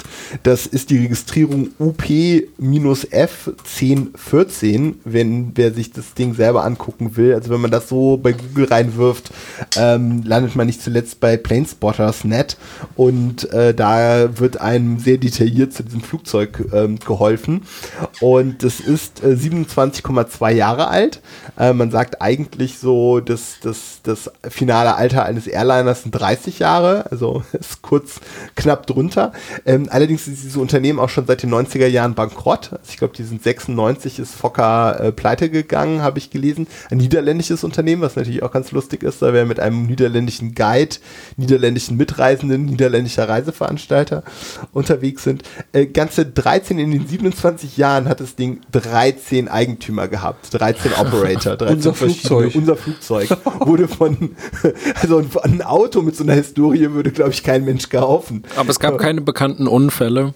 Äh, nee, ich glaube tatsächlich, die, die, die Fokker F100 hat, äh, glaube ich, keine, es gibt, soweit ich weiß, keine Totalverluste. Es gab mal einen, ähm, äh, oder bezog sich das auf die Airline? Okay, da will ich jetzt nicht, äh, nee, ich glaube, das bezog sich auf Back Air. Back Air hat, glaube ich, mal irgendwie eine Maschine ohne Fahrwerk gelandet und dabei die Maschine verloren, aber keine, keine Fluggäste und auch kein, kein eigenes Personal. Immerhin. Ja, immerhin. Aber ähm, ja, das ist. Äh, tatsächlich ist diese Maschine mal für Pan Am geflogen, sehe ich hier gerade. Pan American World Airways.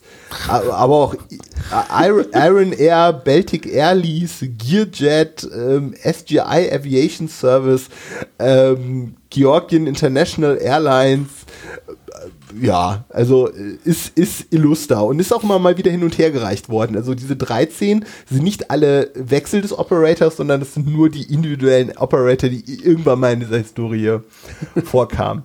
Äh, diese Maschine ist, äh, hat sogenannte Rear-Mounted Engines, also die Triebwerke sitzen sonst bei Flugzeugen ja, also bei den meisten Typen, die wir kennen, unter den, Trieb, äh, unter den Tragflächen. Bei dem Flugzeug sitzen sie hinten ähm, im Bereich des, ähm, des Seitenleitwerks, ähm, also ganz, ganz am Heck, seitlich am, am Flieger. Und äh, das ist nicht zuletzt gibt es noch einige russische Modelle, die ähm, nach wie vor betrieben werden. Und ich hatte so ein bisschen gehofft, ich würde das erste Mal in meinem Leben mit einem russischen Flugzeug fliegen. Ähm, ob das jetzt erstrebenswert ist oder nicht, dafür kenne ich mich zu wenig aus. Aber äh, ja, das war so meine erste Assoziation. Ich sah diesen Flieger und dachte, oh, eine, äh, eine äh, Ilyushin oder irgendwie sowas. Aber ähm, ja, aber letztlich war es dann niederländisch und ähm, ja, trotzdem ganz lustig. Aber ich, äh, un unkomfortabel, oder? Also ja. irgendwie, es war, der, der Flug hin war angenehmer, fand ja. Definitiv. Also es wäre deutlich besser gewesen, wären die Lehnen etwas höher gewesen, dass man zumindest den Kopf irgendwie hätte anlehnen können. Äh, also das ist mir nicht gelungen. Der Kopf schlapperte einfach irgendwo in der Gegend herum. Also ja, gerade Dösen war es nichts. Und also ihr hattet ja rechts die Dreierreihen und hattet, glaube ich, einen Ticken mehr äh, Sitzabstand da. Ja, tatsächlich. Äh, also links da waren zwei Sitze nebeneinander und es war wirklich so, dass ich meine Beine äh, kaum unterbekommen habe. Also so eng habe ich, glaube ich, noch nie im Flugzeug gesessen. Es war wirklich äh, ein wenig unangenehm, mit meinem russischen Nachbarn auf Tuchfühlung zu gehen. Was mir noch, äh, was mich noch beeindruckt hat an dem Flugzeug war zum einen, es machte doch sehr viel Lärm. Also äh, während des Steigfluges und so weiter, bis er sich dann irgendwann so mal ein bisschen mhm. eingependelt hat, war es sehr laut. Ähm, aber auch der Moment der Beschleunigung, der war bei diesem Flugzeug wirklich sehr aus, ausgeprägt. Es gab so mehrere Schübe, wo es einen richtig nochmal deutlich in den Sitz drückte. Äh, anders, also ich habe es stärker empfunden als bei manchen größeren Maschinen. Ähm, ich habe jetzt nicht geguckt. Eine Innovation, die es gerade in der Zeit gab, ist die digitale Triebwerkssteuerung, das sogenannte FEDEC. Und das hat, glaube ich, zu einer gleichmäßigeren Leistungsregelung. Also vielleicht war das entweder noch eine nicht elektronische Steuerung, nämlich mechanische, oder es war eben eine sehr frühe. Also und das mit dem Krach. Ähm, die Triebwerke sitzen halt auf Kabinenhöhe und ja. nicht unten drunter. Und dann kann man sich halt vorstellen, der Schall läuft halt parallel zur Kabine, naja, und wirkt entsprechend ein. Ja. Aber war ja nur ein kurzer Flug. Gut, Luft, Luft war relativ trocken und ich meine auch so ein bisschen so Dämpfe ähm, gerochen zu haben. Es war so ein bisschen so, irgendwie so Öl in der Luft, äh, fand ich kurzzeitig. Ist euch nicht aufgefallen? Naja, habe ich so nee, nicht bemerkt. Ich habe halt okay. halt noch ein bisschen die Nase verstopft. Ja. Ich kriege nichts viel mit in diese Richtung. Das war unser kleiner Flieger und morgen ist dann wieder ein größerer Flieger dran. Ich glaube, morgen ist es eine Boeing, wenn ich mhm. nicht irre, die uns dann zurück nach Deutschland bringt, nach Frankfurt. Boeing 767. Mhm. Ich habe vorhin mit Peter zusammen für uns drei eingecheckt. Wir haben zwei Fensterplätze, einen Platz ähm, am Gang ähm, hat wieder so eine Konfiguration, zwei, zwei Gänge, ähm, ganz ähnlich wie der A330, mit dem wir hingeflogen sind. Ähm, es wird äh, Internet wohl an Bord geben, laut ähm, Asterna Airlines. Ähm, das ist ein sogenanntes Code-Sharing. Also wir haben bei Lufthansa gebucht. Unser Flug hat auch eine Lufthansa-Flugnummer, ähm, aber wird betrieben von Air Astana und eben auch unter einem eigenen Code wiederum. Also es müsste Peter hat, glaube ich, direkt bei Erst Hanna gebucht. Das heißt, auf deiner Buchung müsste eigentlich dürfte irgendwie, was ist der Kürzel? Weißt du die ersten zwei Buchstaben von deiner Nummer? Mm, nee, weiß ich jetzt okay, nicht die mehr. stehen ne. typischerweise für die, also die stehen für die Airline Ah. und äh, genau, dann kann's die halt- nicht irgendwie KC oder sowas? Ja, das kommt mir irgendwie bekannt vor, aber ist am Ende ja auch egal. Auf jeden Fall, äh, Lufthansa ist ja LH, ähm, bei uns stand ZO. ZO. ZO. Genau. Das heißt, es müsste ein ZO plus Nummer und ein LH plus Nummer geben. Und das sind eben zwei Codes, die eigentlich äh, jeweils ein individuelles, üblicherweise ein individuelles Flugzeug meinen. Nein, KC. Äh, Genau. In Das andere war die Buchungsnummer. okay. In dem Fall meint es dann aber meinen zwei Codes eben das gleiche Flugzeug, weil die Airlines quasi so tun, als, also die Lufthansa tut so, als würde sie diesen Flug selber anbieten.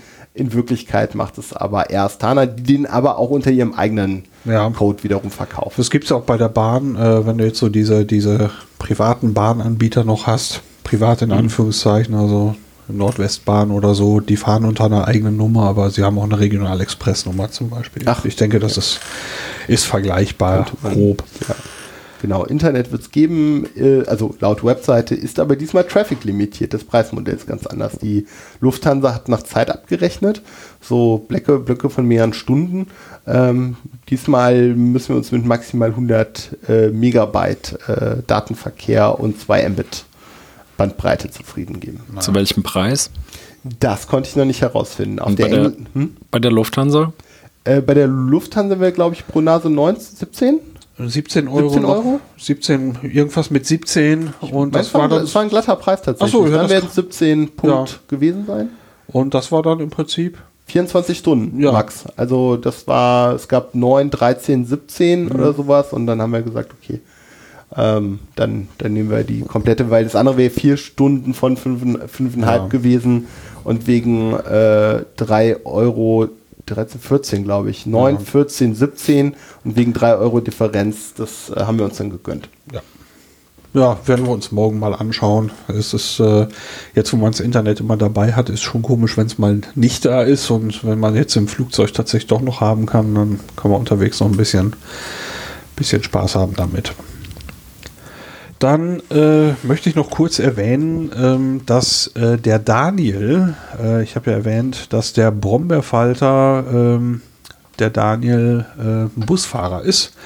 Und äh, der hat Feedback gegeben zu unseren Erfahrungen mit unserem Reisebus und ähm, oder mit den Reisebussen.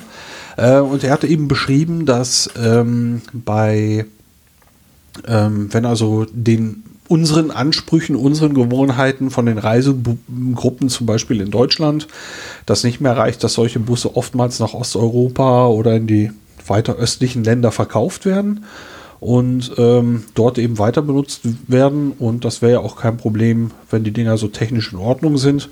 Ich hatte dann darauf hingewiesen, dass unser 747er da also ziemlich viele Probleme mit den, mit den Rückenlehnen hat, äh, die also von alleine nach hinten rutschen oder eben in einer hinteren Position ganz blöde feststecken, dass man also irgendwie nicht vernünftig drauf sitzen kann. Und daraufhin antwortete er, dass sie ja oftmals Probleme mit den Gasdruckfedern wohl haben und äh, gab dann auch einen Tipp, äh, wie man das beheben kann als Passagier, wenn man da so ein bisschen, ja, in meinen eigenen Worten, das hat Daniel nicht so gesagt, so ein bisschen, bisschen frecher zu Werke geht und da irgendwas selber blockiert. ja, Daniel, Dankeschön dafür. Dann ähm, kommen wir zu einem Teil, der mir echt schwer fällt. Nämlich äh, wir drei sitzen für den Podcast jetzt das letzte Mal zusammen.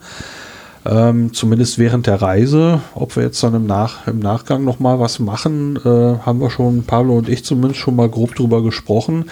Peter, du bist natürlich äh, du gehörst voll dazu, dass äh, ähm, wenn irgendwas in Planung geht, fragen wir dich natürlich auch wieder mit, mit dazu zu kommen. Ähm, ähm, die letzten Tage waren äh, nicht nur hier wegen der Reise ein Wahnsinn, sondern äh, äh, auch bei Indiegogo, bei der Crowdfunding-Kampagne ist noch richtig was passi passiert. Sie hat nämlich ihr Funding-Ziel erreicht und auch etwas überschritten. Das steht auf über 100 Prozent und äh, das ist einfach der Wahnsinn. Und äh, per Überweisung ist auch noch ein bisschen was eingegangen. Das heißt, äh, meine, meine, meine Hoffnungen sind weit, weit, weit übertroffen und da kann ich einfach nochmal ein riesen, riesen Dankeschön an euch alle sagen, dass ihr da so dabei seid. Ähm, das ist äh, einfach irre für mich, äh, dass ihr das möglich gemacht habt und auch nochmal Danke an die Bewuta, an Pablo, der ja auch einen großen Teil gestemmt hat von dieser ganzen Geschichte. Und äh, ich blicke schon so ein bisschen voraus äh, mit dem ganzen Material. Ich habe über 2500 Fotos gemacht während der Reise ähm, auf den Reisebericht und äh, hoffe, dass dabei dann was entsteht, wo ihr Unterstützer und Unterstützerinnen dann auch sagt, Mensch, das hat sich wirklich gelohnt. Ja. Ähm, zwei Dinge von meiner Seite. Ich glaube, äh, wir können noch weiterhin zu dem Reiseabend einladen. Also man kann, also das Funding, Funding steht soweit. Ähm, die, die Kosten der Reise sind im Wesentlichen gedeckt, denke ich. Auf der anderen Seite stehen ja auch mit dem eigentlichen Event ein paar Kosten. Insofern scheut euch nicht. Äh, ich denke, der, also wir haben Tolles erlebt und wir können Bilder und Videos zeigen. Es wird ein paar besondere Gäste geben. Ich gehe fest davon aus, dass Peter auch mit an dem Abend da ist. Auf jeden ähm, Fall. Also von daher, ich glaube, das wird ein sehr rundes Paket und ich möchte da, ähm, ich, äh, genau, ich möchte da gerne nochmal Werbung ähm, für machen. Äh, guckt euch die ähm, Indiegogo-Kampagne an. Ähm, die ist auf der Webseite auch äh, verlinkt, äh, ist ähm, gepinnt äh, bei, bei Twitter. Ähm, ich würde mich, ähm, auch wenn es primär Lars Projekt war, ich würde mich auch freuen, ganz viele Hörer ähm, an diesem Abend äh, zu sehen und dass wir dann in Köln irgendwo ein volles Haus haben und ähm, dann auch in, in Persona mit euch irgendwie nochmal über die Reise reden können. Ich glaube, das, äh, ich glaube, das setzt dem Ganzen dann auch nochmal ein bisschen die Krone die Krone auf. Ja, wir hatten ja auch noch so ein bisschen die Idee, selbst wenn die Sache mit Indiegogo jetzt zu Ende geht, äh, die Sache mit, äh, also die läuft jetzt noch über zehn Tage. Es gibt also noch, noch genug Zeit, äh, da was in den Hut zu werfen, wenn man das möchte.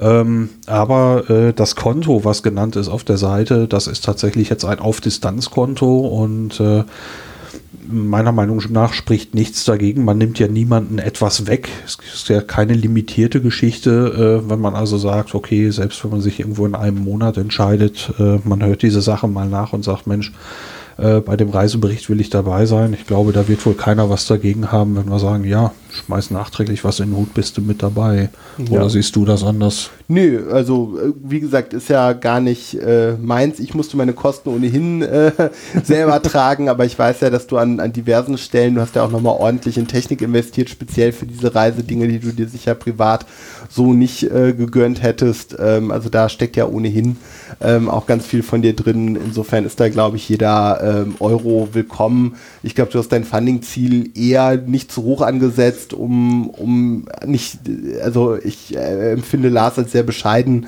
und ich glaube, da wollte jemand nicht gierig sein. Aber wenn man sich insgesamt so die Kosten der Reise anguckt, da ist dann hier und da, da war am Anfang nicht klar, was würden die Inlandsflüge kosten und so. Also ich will nicht, überhaupt nicht auf die Tränendrüse drücken. Das, nö, passt, nö, das, das passt alles. Die Größenordnung ist super.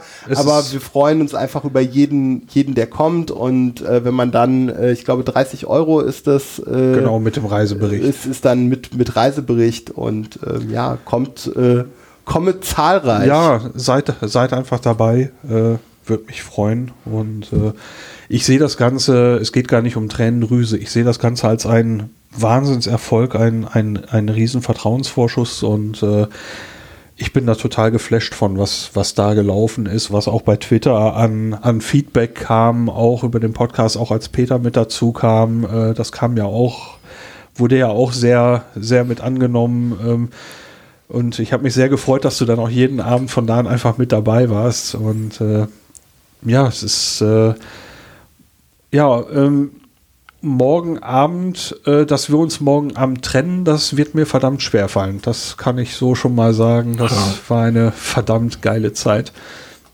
Auf jeden Fall.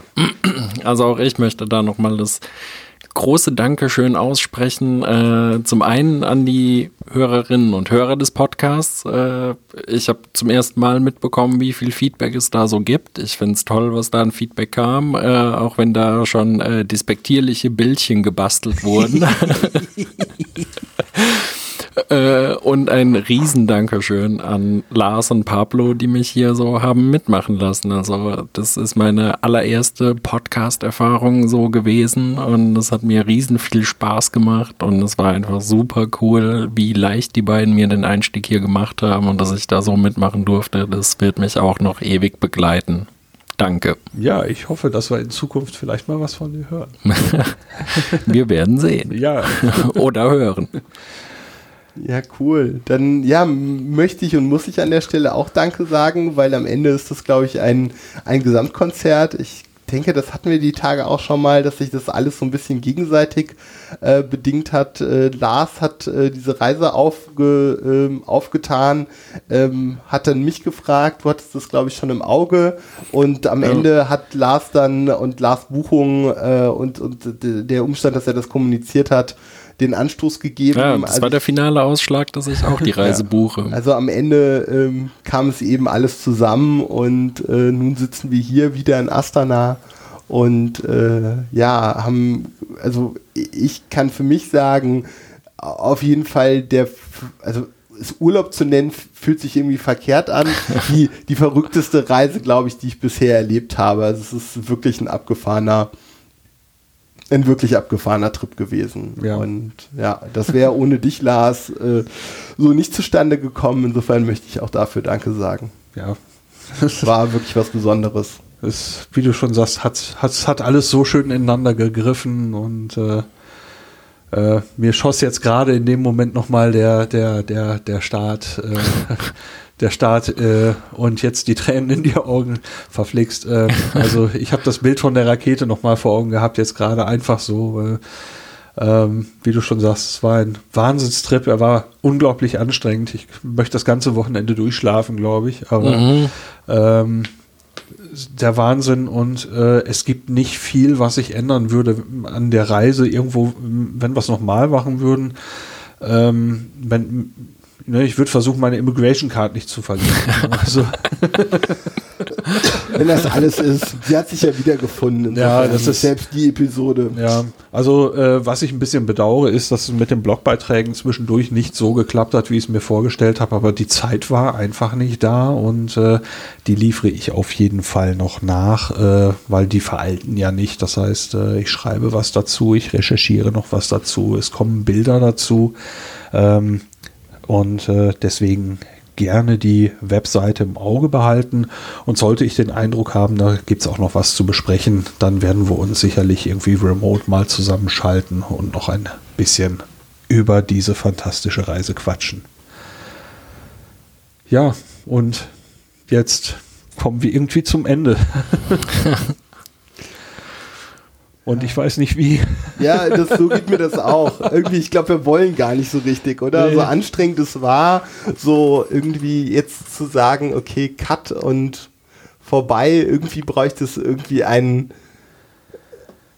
irgendwie nochmal einen großen Tusch, oder? Eigentlich irgendwie, es braucht, eigentlich müsste das mit einem Knall zu Ende gehen. Also, das heißt, ich spiele den Raketenstart nochmal ein. ja, mach das was mir gerade noch in den Sinn kommt, äh, ein kleiner Schritt für die Menschheit, aber ein großer Schritt für mich.